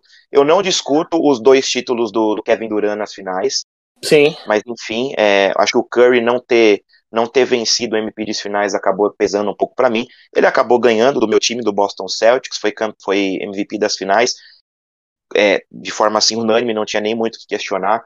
Inclusive, foi uma temporada absurda, porque ele foi MVP do All-Star, ele foi MVP das finais do Oeste, com a primeira vez o título do Magic Johnson, como o Icaro citou, e terminou a temporada como MVP das finais. Um cara extremamente dominante, é, absurdo, vai ter camisa aposentada, Hall da Fama, do 75 ele já está. Foi um cara que mudou é, esse jogo de três. A gente pega ali o Mike D'Antoni naquele Phoenix Suns do Nash, do Stoudemire, ele prezava muita velocidade, né? O time em 5, 6 segundos ou menos já sair da defesa partir para a transição e pontuar. E ele colocava muito Steve Nash, que era um, um, tem um dos melhores aproveitamentos de bola de três da história para chutar. E o próprio Nash fala que ele deveria ter chutado mais de três, porque ele era um exímio arremessador. E quando o Curry entra na NBA, lembrando Sim. que ele foi sexta ou sétima escolha de draft, um absurdo. Sétima escolha. Sétima escolha, ele já chega dominando, e hoje nós temos uma bola de três tão praticada, às vezes até em demasia, né? Olha o Houston Rockets aí, do James Harden, mas tudo isso é graças ao Stephen Curry. E algumas coisinhas, Ícaro, só para terminar a fala do Curry, aí você fala quem é que fecha o seu top 10. É, ele com essas finais agora de 2022, ele, ele empatou com o trio é, Tim Duncan, Tony Parker e Manu Ginobili como o trio mais vencedor de finais de, da história da NBA, com quatro títulos. É, as melhores porcentagens de playoffs o Curry é o terceiro, com 69,4% de todos os jogos de playoff que ele jogou, ele tem esse aproveitamento de quase é, 70%. Os outros dois, né, o segundo, que são companheiros dele, o Clay Thompson com 70,3%, empatado com o Draymond Green com 70,3%. Então ele tem essas estatísticas absurdas. Para você ter uma ideia, essas finais dele agora, ele fez 31 pontos de média, 6 rebotes, 5 assistências e 5 bolas de 3. Ele é o primeiro jogador na história das finais que fez esse 30 5-5, com pelo menos 5 bolas de 3 sendo convertidas nas finais. É, é, absurdo, né? O Big Three do, do Curry com o Clay Thompson, eles têm mais títulos que Magic Johnson, Kareem Abdul-Jabbar e James Worth, eles têm mais que Bird, McHale e Parrish, eles têm mais títulos que Jordan, Pippen Rodman. Então, assim, é, é absurdo. O Curry fez uma temporada genial, é um cara que tem todos os requisitos agora para ser um, um perene jogador de top 10. Ele é um jogador que tem a, a mais bolas de três em séries de finais na NBA. Uh, ah, por exemplo, ele conseguiu em 2016 32 bolas e agora mais para o final da carreira com 31. Então, enfim, tem estatísticas e mais estatísticas para apontar a dominância do Stephen Curry e por todas essas que nós falamos e várias outras, um cara extremamente aclamado entre os fãs, muito popular. É, acho que não dá mais, é desonesto você não deixar o Stephen Curry no seu top 10. E aí eu termino dizendo duas coisinhas, assim. Eu acho que ele vai terminar a carreira bem mais acima dessa minha décima posição. Também uh, acho. Eu, eu acho que ele vai ganhar pelo menos umas três ou quatro posições. E eu acho que o Curry vai se aposentar sendo o maior armador da história da NBA. Não no sentido de passes, que aí acho que o Magic Johnson vai ser insuperável. Mas se você lembrar de jogadores da posição Sim. O Curry é, é, é tão dominante para o jogo, é tão campeão, é tão revolucionário, até mais dentro de quadra do que o Magic Johnson, que eu acho que ele pode e deve terminar a carreira como maior armador da história. E por que que não coloquei como último argumento o Curry um pouco acima dessa lista, ainda que eu acho que ele tenha gabarito, e como eu disse, ele vai subir nessa lista ao longo dos próximos anos até terminar a carreira. Eu acho que uma coisa que pesa muito, Ícaro, foram aqueles dois títulos que o Kevin Durant foi MVP das finais. Que o Curry, é verdade, ganha a finais antes do Kevin Durant chegar no Cleveland Cavaliers do LeBron, mas também é verdade que ele perde numa, numa virada de 3 a 1 ou seja, o Warriors estava ganhando de 3 a 1 e eles tomam e 4 eles, eles, perdem os outros três jogos, tomam uma virada de 4 a 3 é o primeiro e único time na história das finais da NBA que chegou a abrir 3 a 1 e perdeu, e aí eles só conseguem pelo menos um, mas eu acho que até os outros dois títulos seguintes a essa derrota para os Cavs, porque o Kevin Durant chegou para bater de frente com o LeBron. Porque o Curry e o, o Clay Thompson o Damon Green, é verdade, foram campeões sem o KD, mas também tomaram uma das maiores a maior virada da história da NBA. Então acho que ele ter, não ter conseguido ganhar aquele bicampeonato e ter vencido dois desses quatro títulos com o Kevin Durant, num, num dos maiores times da história, se não o maior, acabou tirando um pouco do peso dele. Eu estava esperando ele ser campeão e MVP dessas finais para colocar ele definitivo, mas acho que está bem colocado e ele vai subir muito mais nessa lista, cara. Eu acho que é isso daí mesmo, Renan. E agora vamos ao o meu último nome, né? Porque o seu último nome já foi dado, é Stephen Curry na décima posição. E o meu décimo nome também já apareceu na sua lista, Renan. Uhum. E Fala aí eu acho. E aí eu acho que aí é o meu crime. Cuidado. Cuidado. Não, não teremos Kobe Bryant na décima posição. Meu Deus do céu. E teremos Shaquille O'Neal na décima posição. Na minha décima posição teremos Shaquille O'Neal, o nosso querido Shaq diesel. É, e por que que eu coloco o cheque? Essa, essa foi a minha dúvida. A décima posição ali, ela foi a minha dúvida entre Kobe Bryant e Shaquille O'Neal. Apesar do Kobe ter um título a mais que o Shaq, ter mais pontos que o Shaq, é... Cara, eu acho Posso só fazer um comentário lateral antes de você seguir? Por favor. Então, deixa eu só ver se eu entendi, porque para mim você não cometeu um crime, você cometeu dois você comete um crime de não colocar o Kobe Bryant no top 10 e um segundo crime de colocar o Shaq na décima posição. Mas eu acho que você vai ter muita coisa interessante para falar, meu irmão. Mas o crime foi cometido, viu, Ricardo? Tá bom. O importante era não tirar o Shaq do top 10. Perfeito. Tá? Ele tem que estar. Tá. É. Cara, 15 vezes All-Star, 14 vezes All-NBA, duas vezes o cestinho da liga, MVP da temporada de 2000, é, 99 2000 tal, três vezes MVP das finais. E esse para mim é o ponto, Renan. Esse para mim é o ponto que sempre, sempre vai dar uma desequilibrada quando eu, pelo menos eu, precisar resolver. Quando a gente tava falando agora do Curry, você acabou de citar do tipo assim, pô, o Curry só não tá mais alto na minha lista. Porque as finais, porra, ele, tipo, ele não ganhou os prêmios, tá ligado? Quando eu falo desses três, desses três MVP de finais ali, é, são três MVP de finais com os Lakers, tá? É o tripit do Lakers, né? 2000, 2001 e 2002. E onde os dois jogadores dominantes da liga, dois dos jogadores mais dominantes da liga, jogavam no Lakers e faziam uma das maiores duplas da história. Shaquille O'Neal e o próprio Kobe Bryant, certo? E é justamente por conta desse fato onde não só em uma, mas nas três finais, Renan, nas três finais, o Shaquille O'Neal teve médias tipo assim surreais, tipo assim, é a, a, se eu não me engano, acho que é a final contra o Brooklyn Nets, que é de 2002, talvez, se eu não estiver enganado. É, 2002, porque 2000 é Pacers, 2001 é Filadélfia e 2002 é Nets. Ele teve média, Renan, de 36 pontos nas finais. 36 pontos. Cara, eu acho que, acho que é algo. Todas as vezes que o Shaq chegou na final, com exceção do, da, do quarto título dele, que já era onde ele estava num declínio técnico, já estava ficando mais velho, e a gente entende que isso pode acontecer de fato. É... Cara, ele simplesmente ele era o cara das finais. Tipo, não tinha como, tipo assim, puta, fudeu, mano. Vamos ter que jogar com o cheque, mano. E agora, como que para? Mano, não para, velho. Vamos tentar resolver lá na frente, mano. Tá ligado? Só estanca a sangria, né?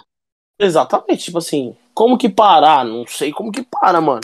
Lá na frente a gente tenta fazer os pontos aí, sabe? Porque era algo absurdamente. Era algo tipo assim, eu digo num nível assustador de tipo de enfrentamento, assim, sabe, Renan? É, porque é o que a gente brinca dos mismatches, né? Tipo, não existia um mismatch pra, pra, pra esse tipo de. para esse tipo de, de, de cara. Por exemplo, o Kobe Bryant chegou em outras duas finais e acabou perdendo, né? Uma junto com o Shaq em 2004 e a outra em 2008. Mas por quê? Porque existiam mismatches que conseguiam parar Kobe Bryant.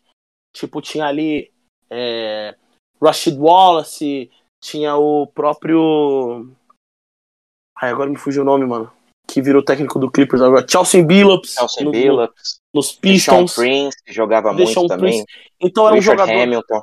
Eram jogadores que conseguiam ter um mismatch contra, contra, contra, contra ali o.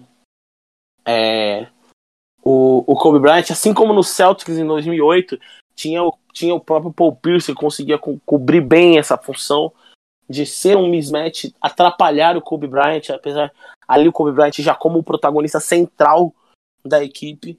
Então, agora contra o Shaquille O'Neal, o Renan citou quando ele falou do Shaquille O'Neal. Nas finais de 2001, é, era um encontro de tinha um encontro de pivôs. Então todo mundo pensou, porra, poderemos ter um mismatch tipo, acho que vai dar jogo, sabe?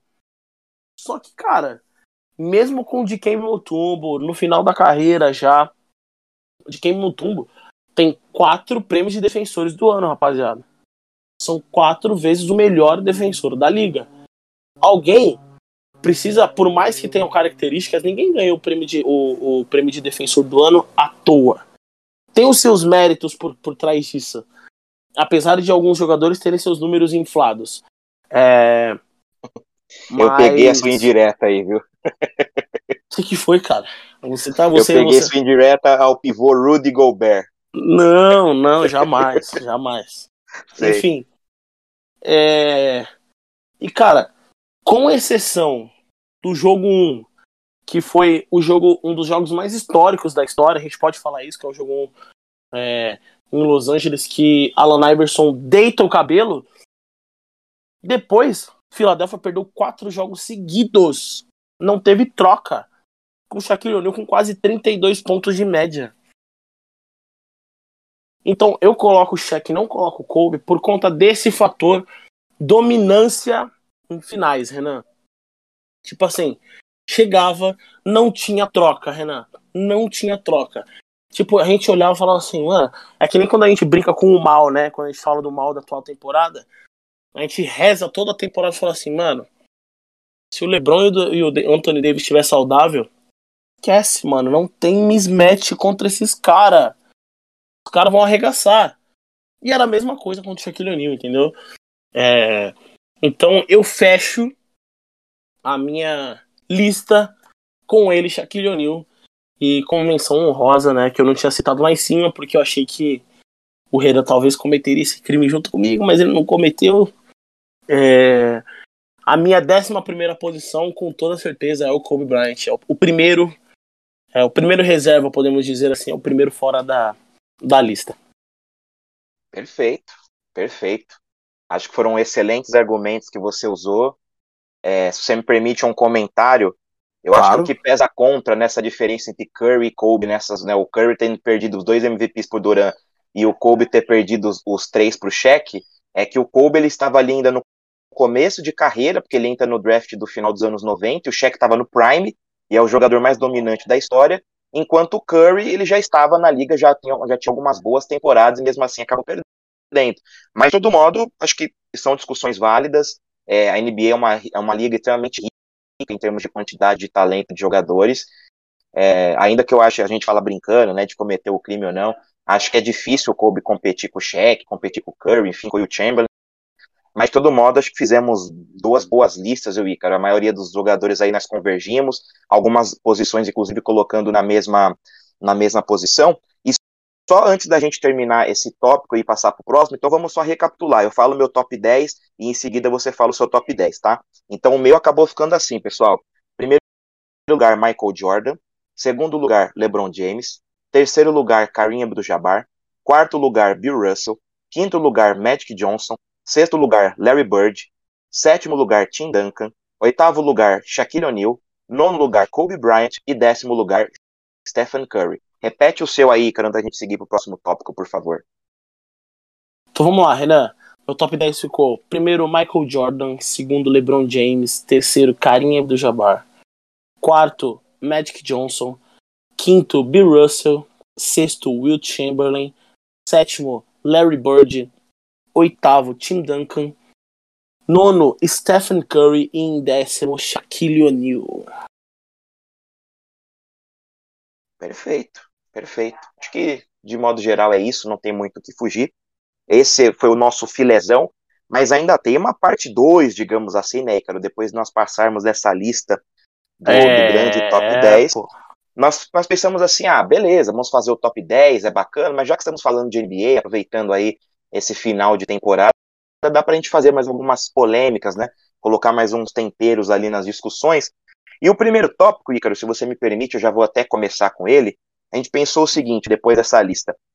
Já que nós falamos os caras que não entram na discussão, os caras que estão nas menções honrosas e o top 10, vamos pensar daqui para frente, no futuro.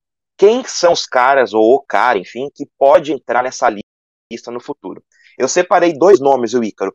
Um, eu vou falar bem brevemente dele, porque eu tenho uma outra citação desse cara para fazer mais para frente aqui no nosso tópico, aqui no nosso podcast, e o pessoal vai saber quando chegar na hora. Em primeiro lugar, eu coloquei assim o Yannis Antetokounmpo.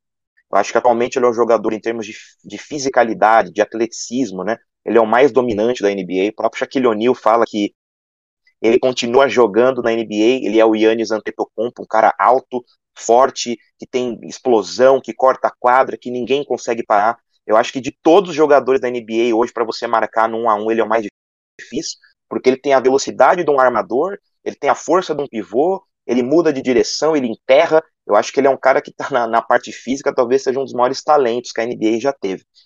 Então, o, o Yannis Antetokounmpo para mim é um cara que pode entrar. Mais para frente vou citar alguns dos argumentos porque eu acho que ele tem condições de entrar nessa lista. E o outro, uh, muita gente pode achar que é precipitado, que talvez estejamos, eu esteja pelo é, ao menos supervalorizando, mas é o nosso tesouro, Ícaro, o Luca Doncic. Olha é um, só! é um gênio absoluto do jogo, um, jogador geracional que consegue fazer de tudo dentro de quadra. E ele, ele é um Lebronzinho, né, de 1 a 5, porque ele também tem muita força, tem altura, então ele consegue jogar na, na, nas cinco posições. É, ele tem quatro temporadas apenas na NBA, mas ele já tem marcas incríveis. Então ele já tem três All-Star Games, tem três times ideais, novato do ano na temporada 18-19, surreais médias de 26 pontos, 8.5 rebotes, e oito assistências e um roubo e meio, um, um roubo ponto um de bola. Já é o jogador com mais triple doubles pelo time do Dallas Mavericks, com 46, além de ter acabado de levar é, seu modesto time a uma final de conferência, inclusive dando um cacete no Phoenix Suns do point guard Chris Paul e do debochado Devin Armani Booker. Né? Então ele levou uma carroça de jogadores para a final da Conferência Oeste, pararam no campeão Golden State Warriors, e para aumentar ainda mais seus feitos, é, já fez coisas incríveis do basquete europeu, jogando. No, eu sei que essa discussão já não entra para a NBA, mas só para vocês entenderem o peso desse cara. É, quando ele jogava pelo Real Madrid da Espanha lá na, na, na, Europa, ele conseguiu já ser MVP da Euroliga, que depois da NBA é a liga mais técnica do mundo. Uh, segunda liga de basquete mais forte, né, quase que um consenso. Ele foi MVP com 18 anos de idade, ou seja, um cara que já chega na NBA sendo um gênio, já chega na NBA com pressão de jogar em campeonatos que a torcida é muito mais quente do que a da NBA, que assiste o jogo com, com pantufa, né? Comparando com os jogos com torcidas da Sérvia, da Turquia, da própria Espanha. E ele ganha Euro, a Euroliga sendo MVP com 18 anos, um absurdo. Então acho que o Doncic, pela genialidade do jogo dele, pelos números que ele vai imprimir, e o Yannis pela dominância, pelo que ele já fez, são pelo menos hoje para mim os dois caras que eu acho que mais tem chance de entrar nesse top 10 do futuro, Ícaro.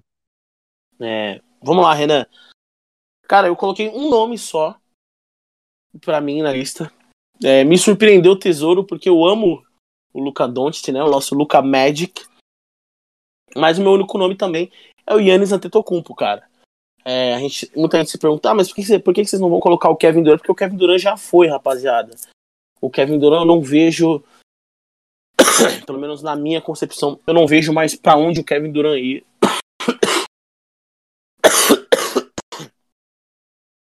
eu não vejo mais para onde o Kevin Durant ir no sentido de crescer mais, né?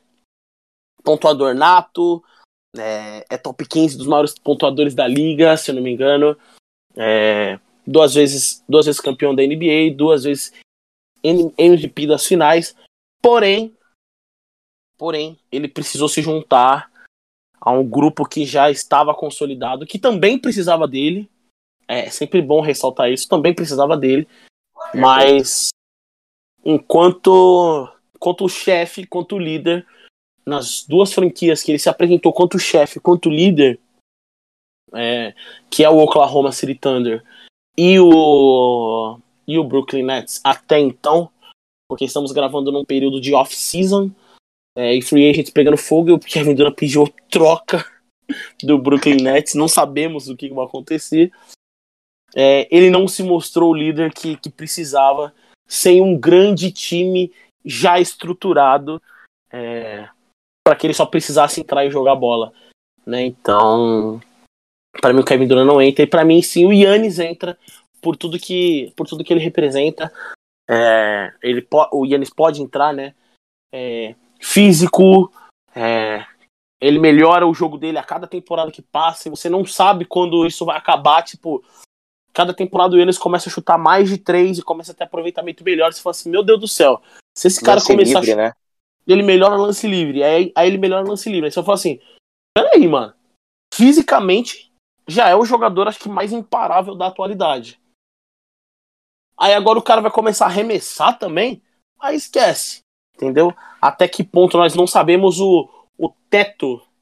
Nós não sabemos o teto do Yannis ainda. É, enquanto o, o Kevin Durant nós sabemos o teto. para mim, ele atingiu o teto.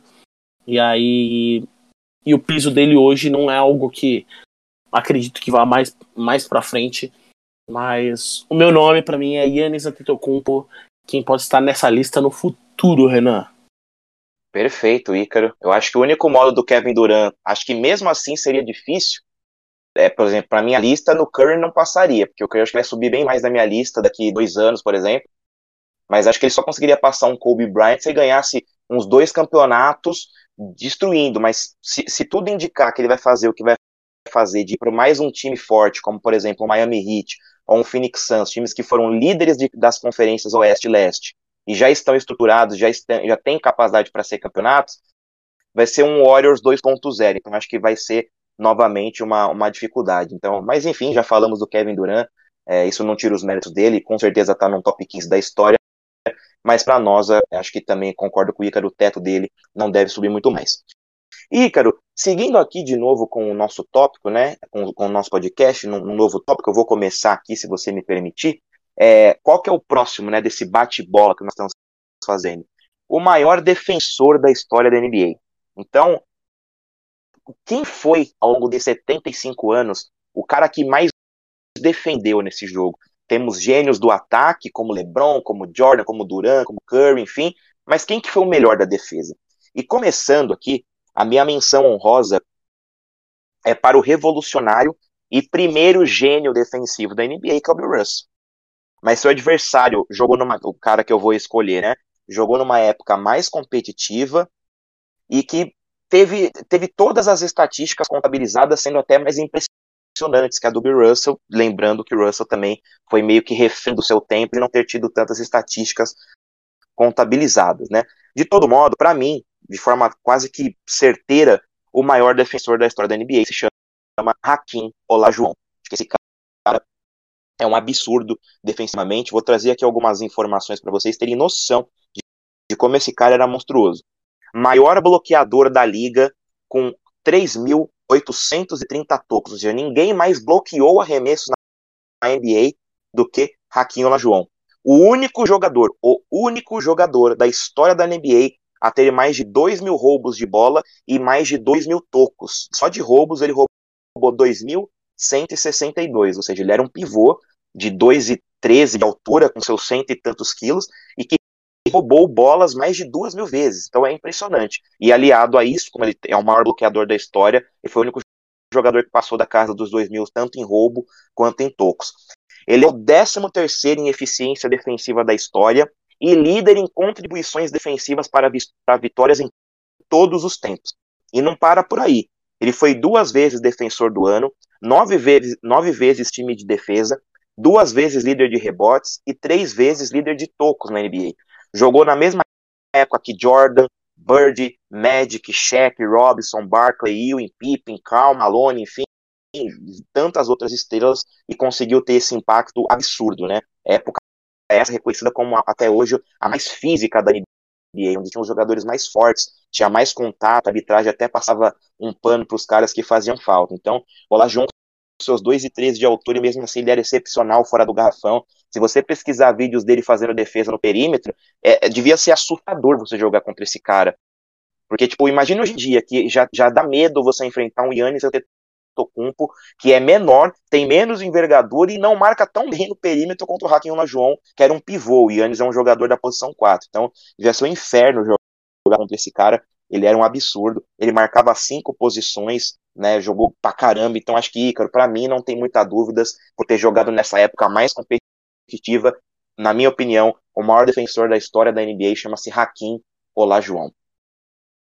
Cara, é... antes de eu falar sobre quem eu acho que é o maior defensor da história, eu preciso deixar uma menção honrosa a Ben Wallace e Dennis Rodman. Hum. Gostaria de deixar. Como você já deixou a sua menção a Bill Russell, que também estava nas minhas menções, é, eu deixo os três aqui com menções honrosas. E Renan, eu juro por Deus, você falou, você falou que. Você falou que tinha um. É, você falou que não tinha dúvida e tudo mais. É, cara, eu fiquei na dúvida em dois quando eu olhava. Eu falei assim, mano, será, velho? Só que aí eu não tava olhando estatística avançada sobre essas paradas, tá ligado? E eu até digo quem era a minha dúvida. Era sim, Raquinho Olajuwon e Michael Jordan. Eita! E Michael Jordan, porque, pasmem-se, os números do Michael Jordan defensivamente são melhores que o do Dennis Rodman, tá? Eita! E aí eu falei assim, cara, mas. Mas não é possível, por que, que eu tô nessa dúvida, pô? Aí eu fui olhar algumas estatísticas avançadas que a gente encontra no Basketball Reference, né? Então eu fui lá no Basketball Reference e tá? tal. Aí eu fui olhando, fui olhando, fui olhando. É... Aí eu fui olhar o total de rebotes a cada 100 posses de bola. A cada 100 posses de bola, Michael Jordan pegava 8.3 rebotes. Raquinho Olajuwon a cada 100 rebotes, não, pegava 15.5. A gente vai falar de bloqueios, a gente vai falar de, de tocos, a cada 100 posses de bolas, o Jordan dava 1.1 toco. O Hakim dava 4.3 a cada 100 posses de bola.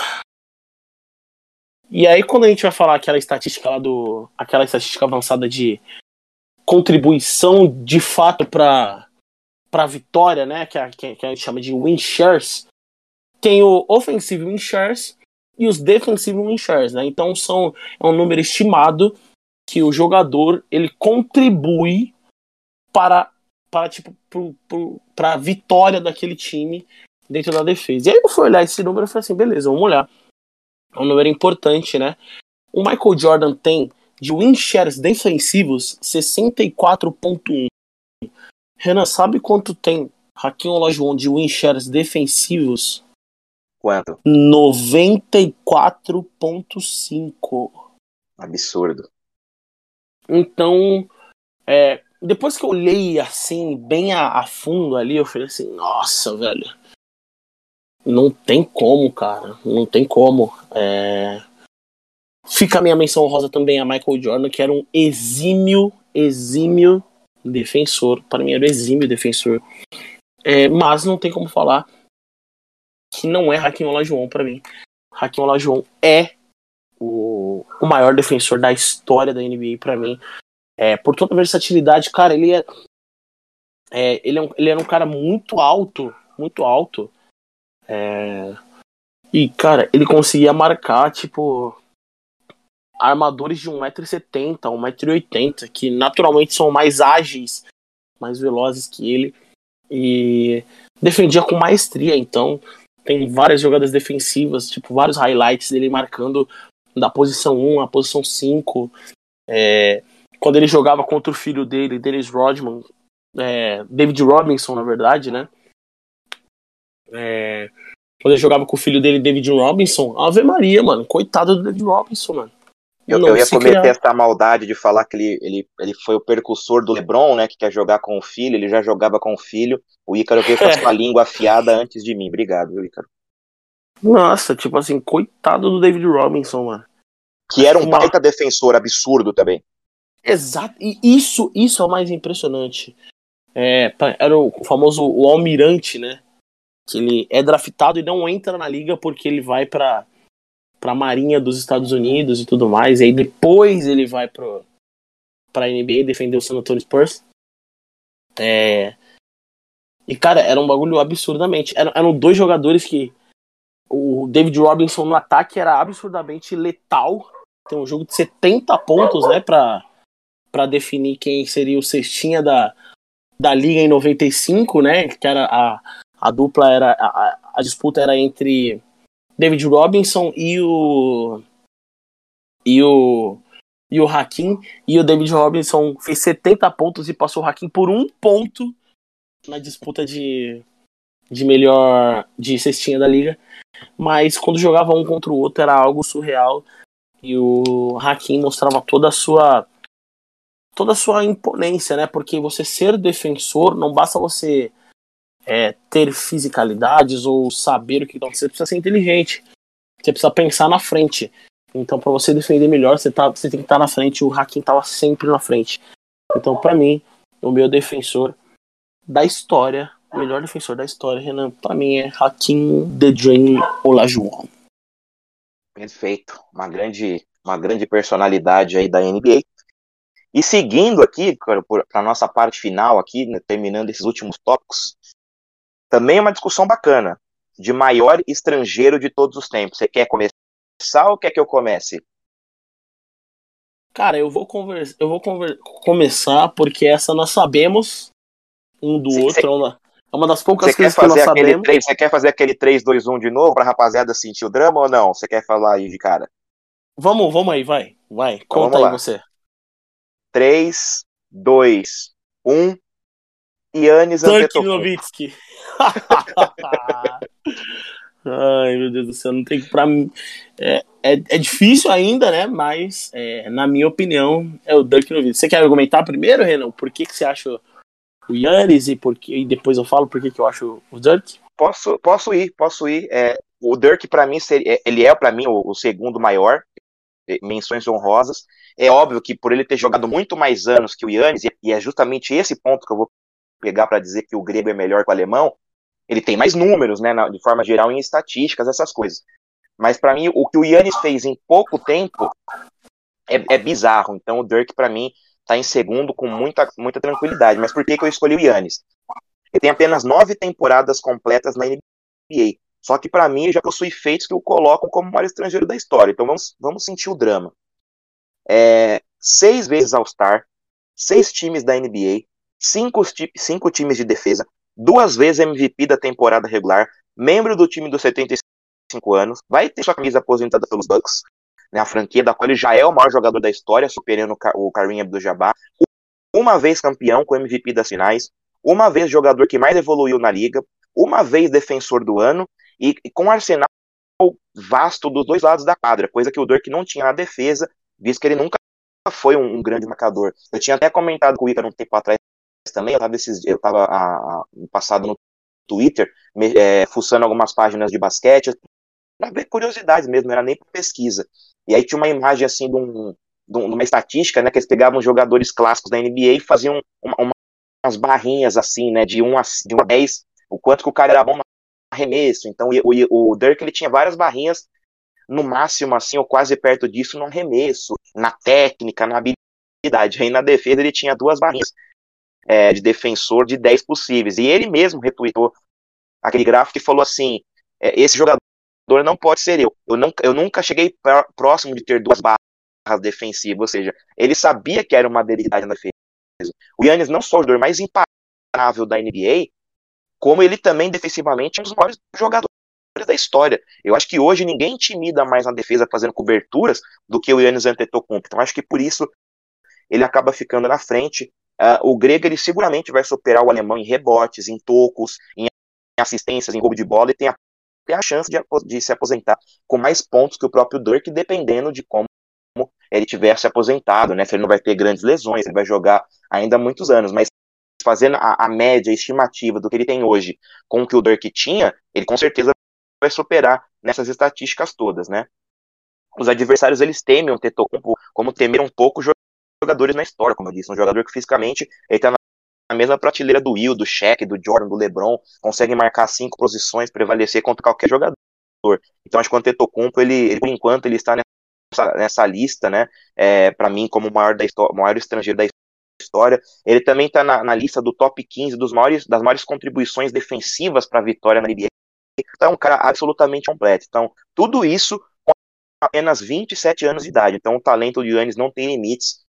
E é por isso que eu coloquei ele na frente do Dirk Ícaro. É, é isso, Renan. É, o, o Dirk é um cara que jogou 20 temporadas pela mesma franquia, né? É, todas pelo Dallas Mavericks. E ele tem alguns números que me, me chamam a atenção. Por exemplo, números totais, né?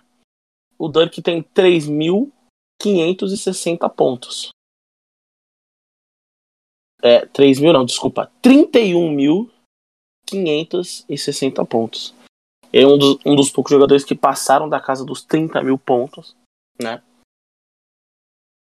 Quando a gente, quando a gente coloca, tipo, em médias, assim, né? É, o Yannis tem, um, tem, a, tem a sua vantagem. E, e eu acho que o Yannis tem a sua vantagem justamente por isso. Por exemplo, o Dirk, ele é 14 vezes All-Star, 12 vezes All-NBA.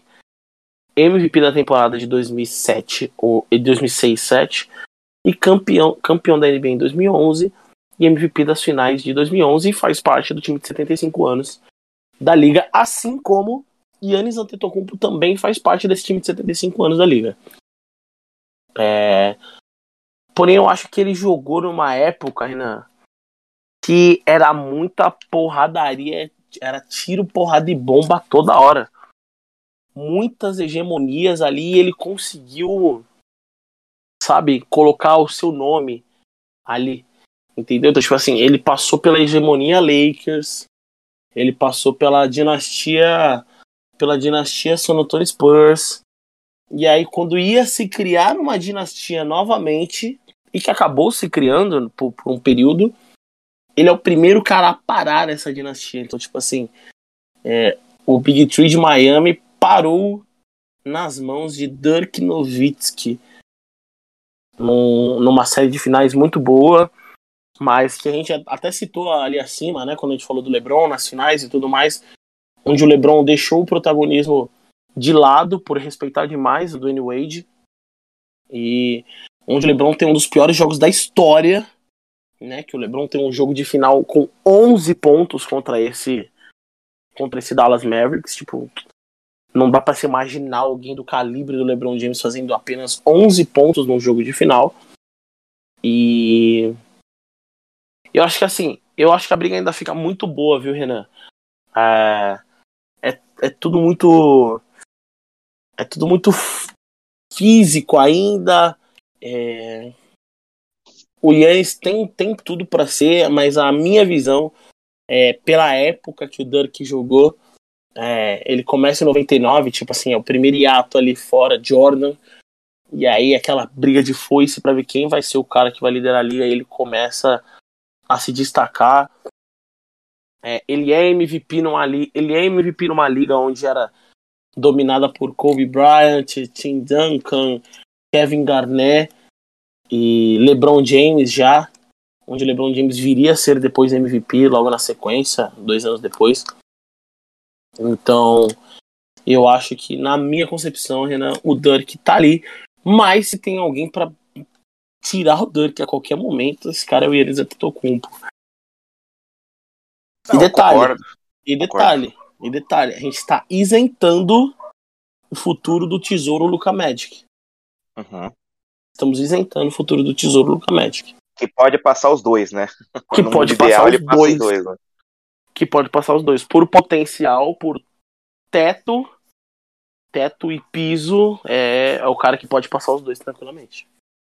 É, eu, de novo, eu coloco o Yannis pela proporção, né, do que ele já fez com, com 27 anos, nove temporadas, com o que o Dirk fez em 19, né, 20 temporadas aí como ele jogou.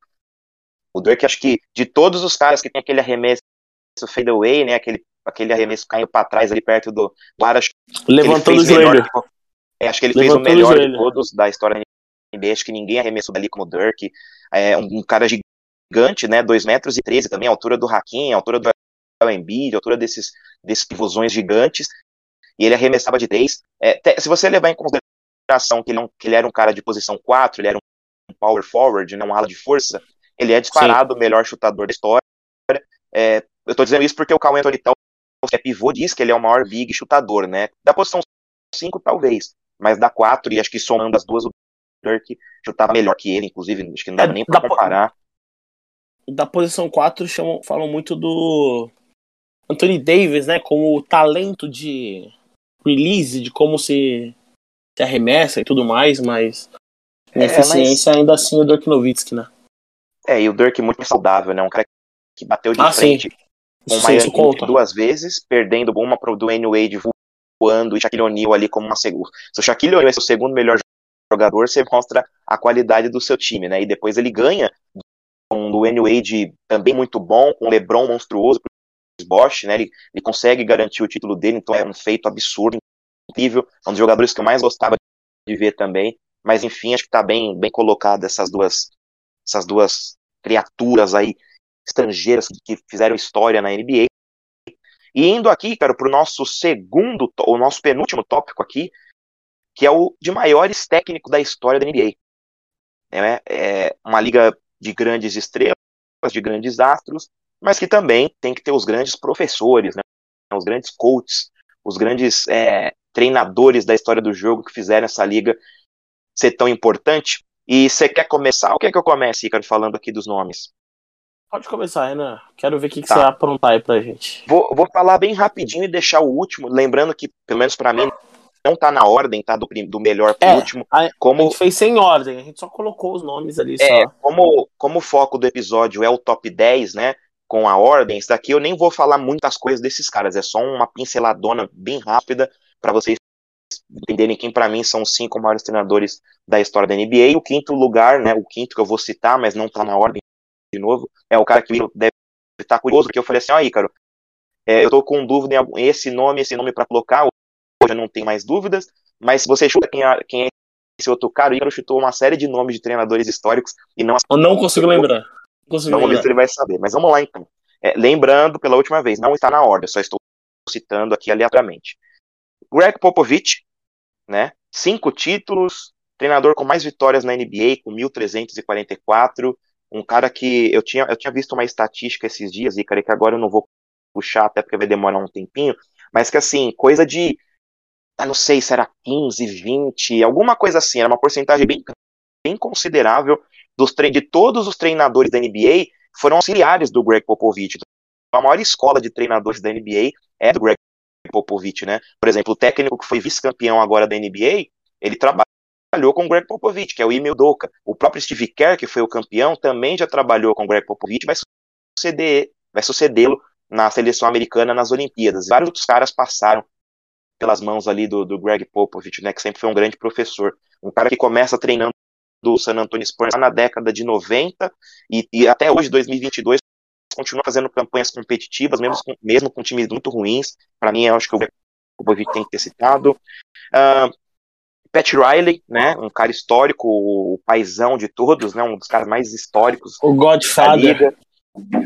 Perfeito. Quinto com mais vitórias, 1.210, técnico lendário do Showtime Lakers, campeão com o Heat em 2006 e quatro vezes é, campeão ali com o Lakers de Magic, Carinha do Jabá, então um técnico absurdo. Outro também que não dá para deixar de fora é o Phil Jackson, sétimo em vitórias com 1.155, 11 vezes campeão da NBA, sendo seis com os Bulls de Jordan e companhia, e outras cinco com os Lakers, sendo três com o Shaq e Kobe, duas com Kobe e Gasol, né? Uh, o quarto que eu vou citar aqui, que entrou naquele desempate, que eu tinha falado com o Eric Spolstra e com o Don Nelson, mas também o Steve Kerr, um revolucionário do jogo, com três títulos, um dos maiores vencedores de séries de playoffs, possui 429 vitórias em 629 jogos, né? Olha o aproveitamento do cara em temporada regular, isso tudo com apenas oito anos de experiência como treinador. É, o Steve Kerr ele venceu contando a época de jogador, né, ali no final dos anos 90 com os Bulls, até o Golden State Warriors 2022, ele venceu acho que 33% das finais. Então, é absurdo o que o Steve Kerr fez, tanto como jogador como treinador. E o com último nove títulos, nome... né, porque contando Exatamente. jogador e e treinador. E o último nome, Caro, que eu deixei para o final, que você não acertou, e para mim ele tem gabarito de sobra para ficar, chama-se Red Auerbach. Sim, hum. um treinador histórico do Boston Celtics, da maior dinastia da NBA, 823 vitórias na NBA, nove vezes campeão com o Celtics, nove, né, com a maior dinastia da história. Dois fatos muito interessantes sobre o Red Auerbach, né, que é o maior treinador do Celtics da história. Ele foi o primeiro jogador a draftar um jogador afro-americano, que é o Chuck Cooper. Ele foi o primeiro treinador a colocar um quinteto inicial inteiro composto por jogadores negros. Então, assim, ele é um cara absurdo, né, que merece todas as, as honrarias. Acho que é um técnico que participou da dinastia da história, tem essa questão racial uma cidade que, te, que teve, como tem todas as outras, mas é, Boston tinha uma, um histórico racista muito grande, o Bill Russell sofreu muito com isso teve casa invadida, depredada completamente, sofreu muito com racismo na cidade, e Red Auerbach trazendo o primeiro jogador negro no draft, colocando um quinteto inicial composto apenas por cinco jogadores negros, acho que é um cara impressionante. E como eu disse, muitas vitórias, tem nove campeonatos. Então essa lenda, Ícaro, que você não tinha acertado, é o meu nome aqui citado na lista dos cinco maiores treinadores da história da NBA. Caramba, Renan, nossa, eu não, não ia passar nunca pela minha cabeça isso. É... Eu fiquei muito na do Don Nelson, né? É o único técnico que não tem título. Que tá na, na, na, nessa minha lista. E talvez eu tenha, tenha ficado meio cego, entre aspas, pelo número de vitórias e tudo mais, mas também são. Ele é histórico, né? São mais de 30 temporadas, tipo, como técnico da NBA, né? Então. É é algo, algo surreal. Eu achei muito da hora essa lista. A minha lista é absurdamente igual, rapaziada. É Pat Riley, é, é Phil Jackson, é Greg Pop, é Steve Kerr e, e Don Nelson para fechar ela. É, Don Nelson, técnico do Milwaukee Bucks, é, Golden State Warriors, New York Knicks, Dallas Mavericks por muitos anos. Acho que só no Knicks ele ficou uma temporada mas são 11 temporadas no Milwaukee Bucks, são 11 no Golden State Warriors e são 8 no Dallas Mavericks.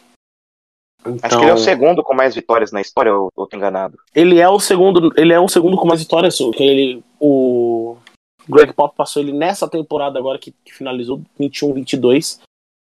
É, porque até então ele era o maior vencedor de jogos. É, e pra, quando a gente fala de números, né, Renan? Quando a gente fala de números é muito louco isso, né? Mas a gente também precisa falar de um senhor que Eu, particularmente, eu, Ícaro, não sou tão fã. Hum. eu acho que eu já imagino de quem que você tá citando já. Mas vou te ouvir. Mas quando a gente fala de números, a gente também. A gente também precisa falar dele. É isso aí mesmo que vocês estão pensando. Glenn Anton Rivers. Ele mesmo. Papai Nossa. Doc Rivers, mano. Papai Doc Rivers em números, a gente precisa olhar para ele. Porque quando a gente fala de vitórias, a gente fala de vitória, a gente fala de todo mundo. Mas vamos pegar uma comparação aqui com o senhor Pat Riley, certo? Quando a gente pega o Pat Riley, o Pat Riley tem 1.900 jogos e 1.210 vitórias. O Doc tem 1.770 jogos e 1.050 vitórias, cara. Tipo assim, números frios. Números frios. Ele tem que ser citado. A gente não gosta de fazer a lista dos caras que que, ganha, que, que nunca ganharam, né? Dos jogadores que nunca ganharam. Dos técnicos que ganharam pouco ou quase nada, o Doc Rivers tem que ser citado. Tipo, infelizmente. Assim, eu odeio o Doc Rivers. Para mim, o Doc Rivers, rapaziada, é o jogador que mais desperdiçou, é o, é o técnico que mais desperdiçou talentos na história da NBA, mano. Tipo, não tá escrito Tipo, não tá escrito o que esse cara teve de talento na mão dele para ele só ter um título de NBA. Então vamos fazer as e a, contas. E agora que. Ah, isso que eu ia falar. Agora que você deu esse gancho, você vai citar, você vai dar uma palhinha de quem que esse homem fracassou nos playoffs, com quais jogadores, né? Vamos lá. Ele, vamos, vamos, ele começa a carreira dele no Orlando Magic, certo? É até técnico do ano na primeira temporada dele. Depois, aí ele fica no Orlando até 2004 e depois ele assina com o Boston Celtics, onde ele fica nove temporadas. No Boston Celtics, ele de 2008, 2007 até até 2013, ele teve na mão Kevin Garnett, Ray Allen, Paul Pierce e Rajon Rondo fora outros grandes jogadores, né? Tipo Kendrick Perkins, tipo Bryce Calabrini. São grandes jogadores, eram jogadores importantes ali e tal. Bryce Calabrini não citou o cheque, é brincadeira, né? é... Aí depois disso, ele é transferido pro Los Angeles Lakers. E aí ele. Pro Los Angeles Clippers, perdão. Ele é transferido. E aí ele é transferido pro Los Angeles Clippers. E aí, eu, aí a gente começa. Aí o Los Angeles Clippers tem o clássico Lob City, né? O Lob City, melhor time da história. E esse senhor teve nas mãos Chris Paul no Prime, Blake Griffin no Prime, DeAndre Jordan no Prime, teve o. Jamal Caraca. Crawford. Esse, era exatamente esse nome que eu tava querendo lembrar. Teve o Jamal Crawford, que era o melhor sexto homem da história, era o Low Williams da, da época. Tipo, o cara não conseguia sair jogando de titular, só conseguia sair jogando do banco. Fracassou, nunca chegou numa final de conferência. Aí, um ser divino olhou para ele e fez assim: Olha só, vou te dar mais um jogador da hora aí para você jogar. Tá bom? E aí dá na mão dele. Ninguém mais, ninguém menos que Kawhi Leonard, Paul George, vai, pra, vai na mão dele Montrezl Harrell, Low Williams e Pat, e Pat Beverly. Red Jackson teve, também. Red Jackson. Ele teve todos esses jogadores na mão dele. E ele tomou uma virada de 3 a 1 para o Denver Nuggets. Sim. Não contente com isso, não contente com isso, outro ser divino olhou para ele e falou assim: Olha só, Vamos ver. Onde a gente pode colocar você? Um lugar onde tem bons talentos. Olha, eu vejo um processo acontecendo em alguma cidade ali. E ele é levado a um lugar que confia muito no processo. Levam ele para Filadélfia. Ou seja, ele ainda tem na mão Na primeira temporada ele tem na mão Ben Simmons, Seth Curry e Joel Embiid. Hoje considerado o melhor pivô da liga. Alguns escolhem o Jokic, mas ele é sempre ali, o primeiro ou o segundo melhor pivô da liga. Não contente, ele consegue uma troca. E ele tem James Harden na mão dele. E pasmem-se, ele cai as duas temporadas na semifinal de conferência. Então, assim, Doc Rivers é com na todas... primeira ele cai com o Atlanta Hawks de moleques e o Trae Young, né? Moleques e o Trae Young perdendo um jogo 7 pífio dentro de casa. Que você fala, meu Deus, como esse cara conseguiu perder? Tipo assim, o cara mais quente do time, ele deixou fora do time exatos 22 minutos durante a partida. O cara mais quente da partida. E ele falou assim: ó, fica no banco aí 22 minutos, daqui a pouco você volta. Então, apesar é o que eu falo dos números inflados, né? Por mais que eles estejam eles sejam geniais em números, é, o Doc Rivers ele não pode estar jamais numa lista como essa em comparação com Pat Riley, Greg Pop, é, enfim, muitas, muitos e tantos outros aí que a gente citou, cara. Pois é, o Ricardo trouxe aí o coração. É, só um último dado antes de terminar o nosso, nosso episódio com o último tópico. É, 28% dos treinadores atuais da NBA ou foram assistentes ou jogadores, né? Para você ter uma ideia do, do Greg Popovich com a contratação do Will Hard, que era assistente do Doca, que era assistente do, do Pope nos Spurs quando ele foi pro Jazz. Então são Emil Doca, Mike Budenhauser, Monty Williams, Steve Kerr, Taylor Jenkins, Doc Rivers, Mike Brown e Will Hard. Então 28% dos treinadores atuais da NBA ou foram assistentes ou treinadores do Greg Popovich. Feito aí a lista dos nossos cinco maiores treinadores. E, cara, isso aqui é bem rapidinho, porque o episódio tá longo, falou bastante coisa. É, a gente terminou falando assim, pô, a gente citou todos esses caras, todas essas estrelas.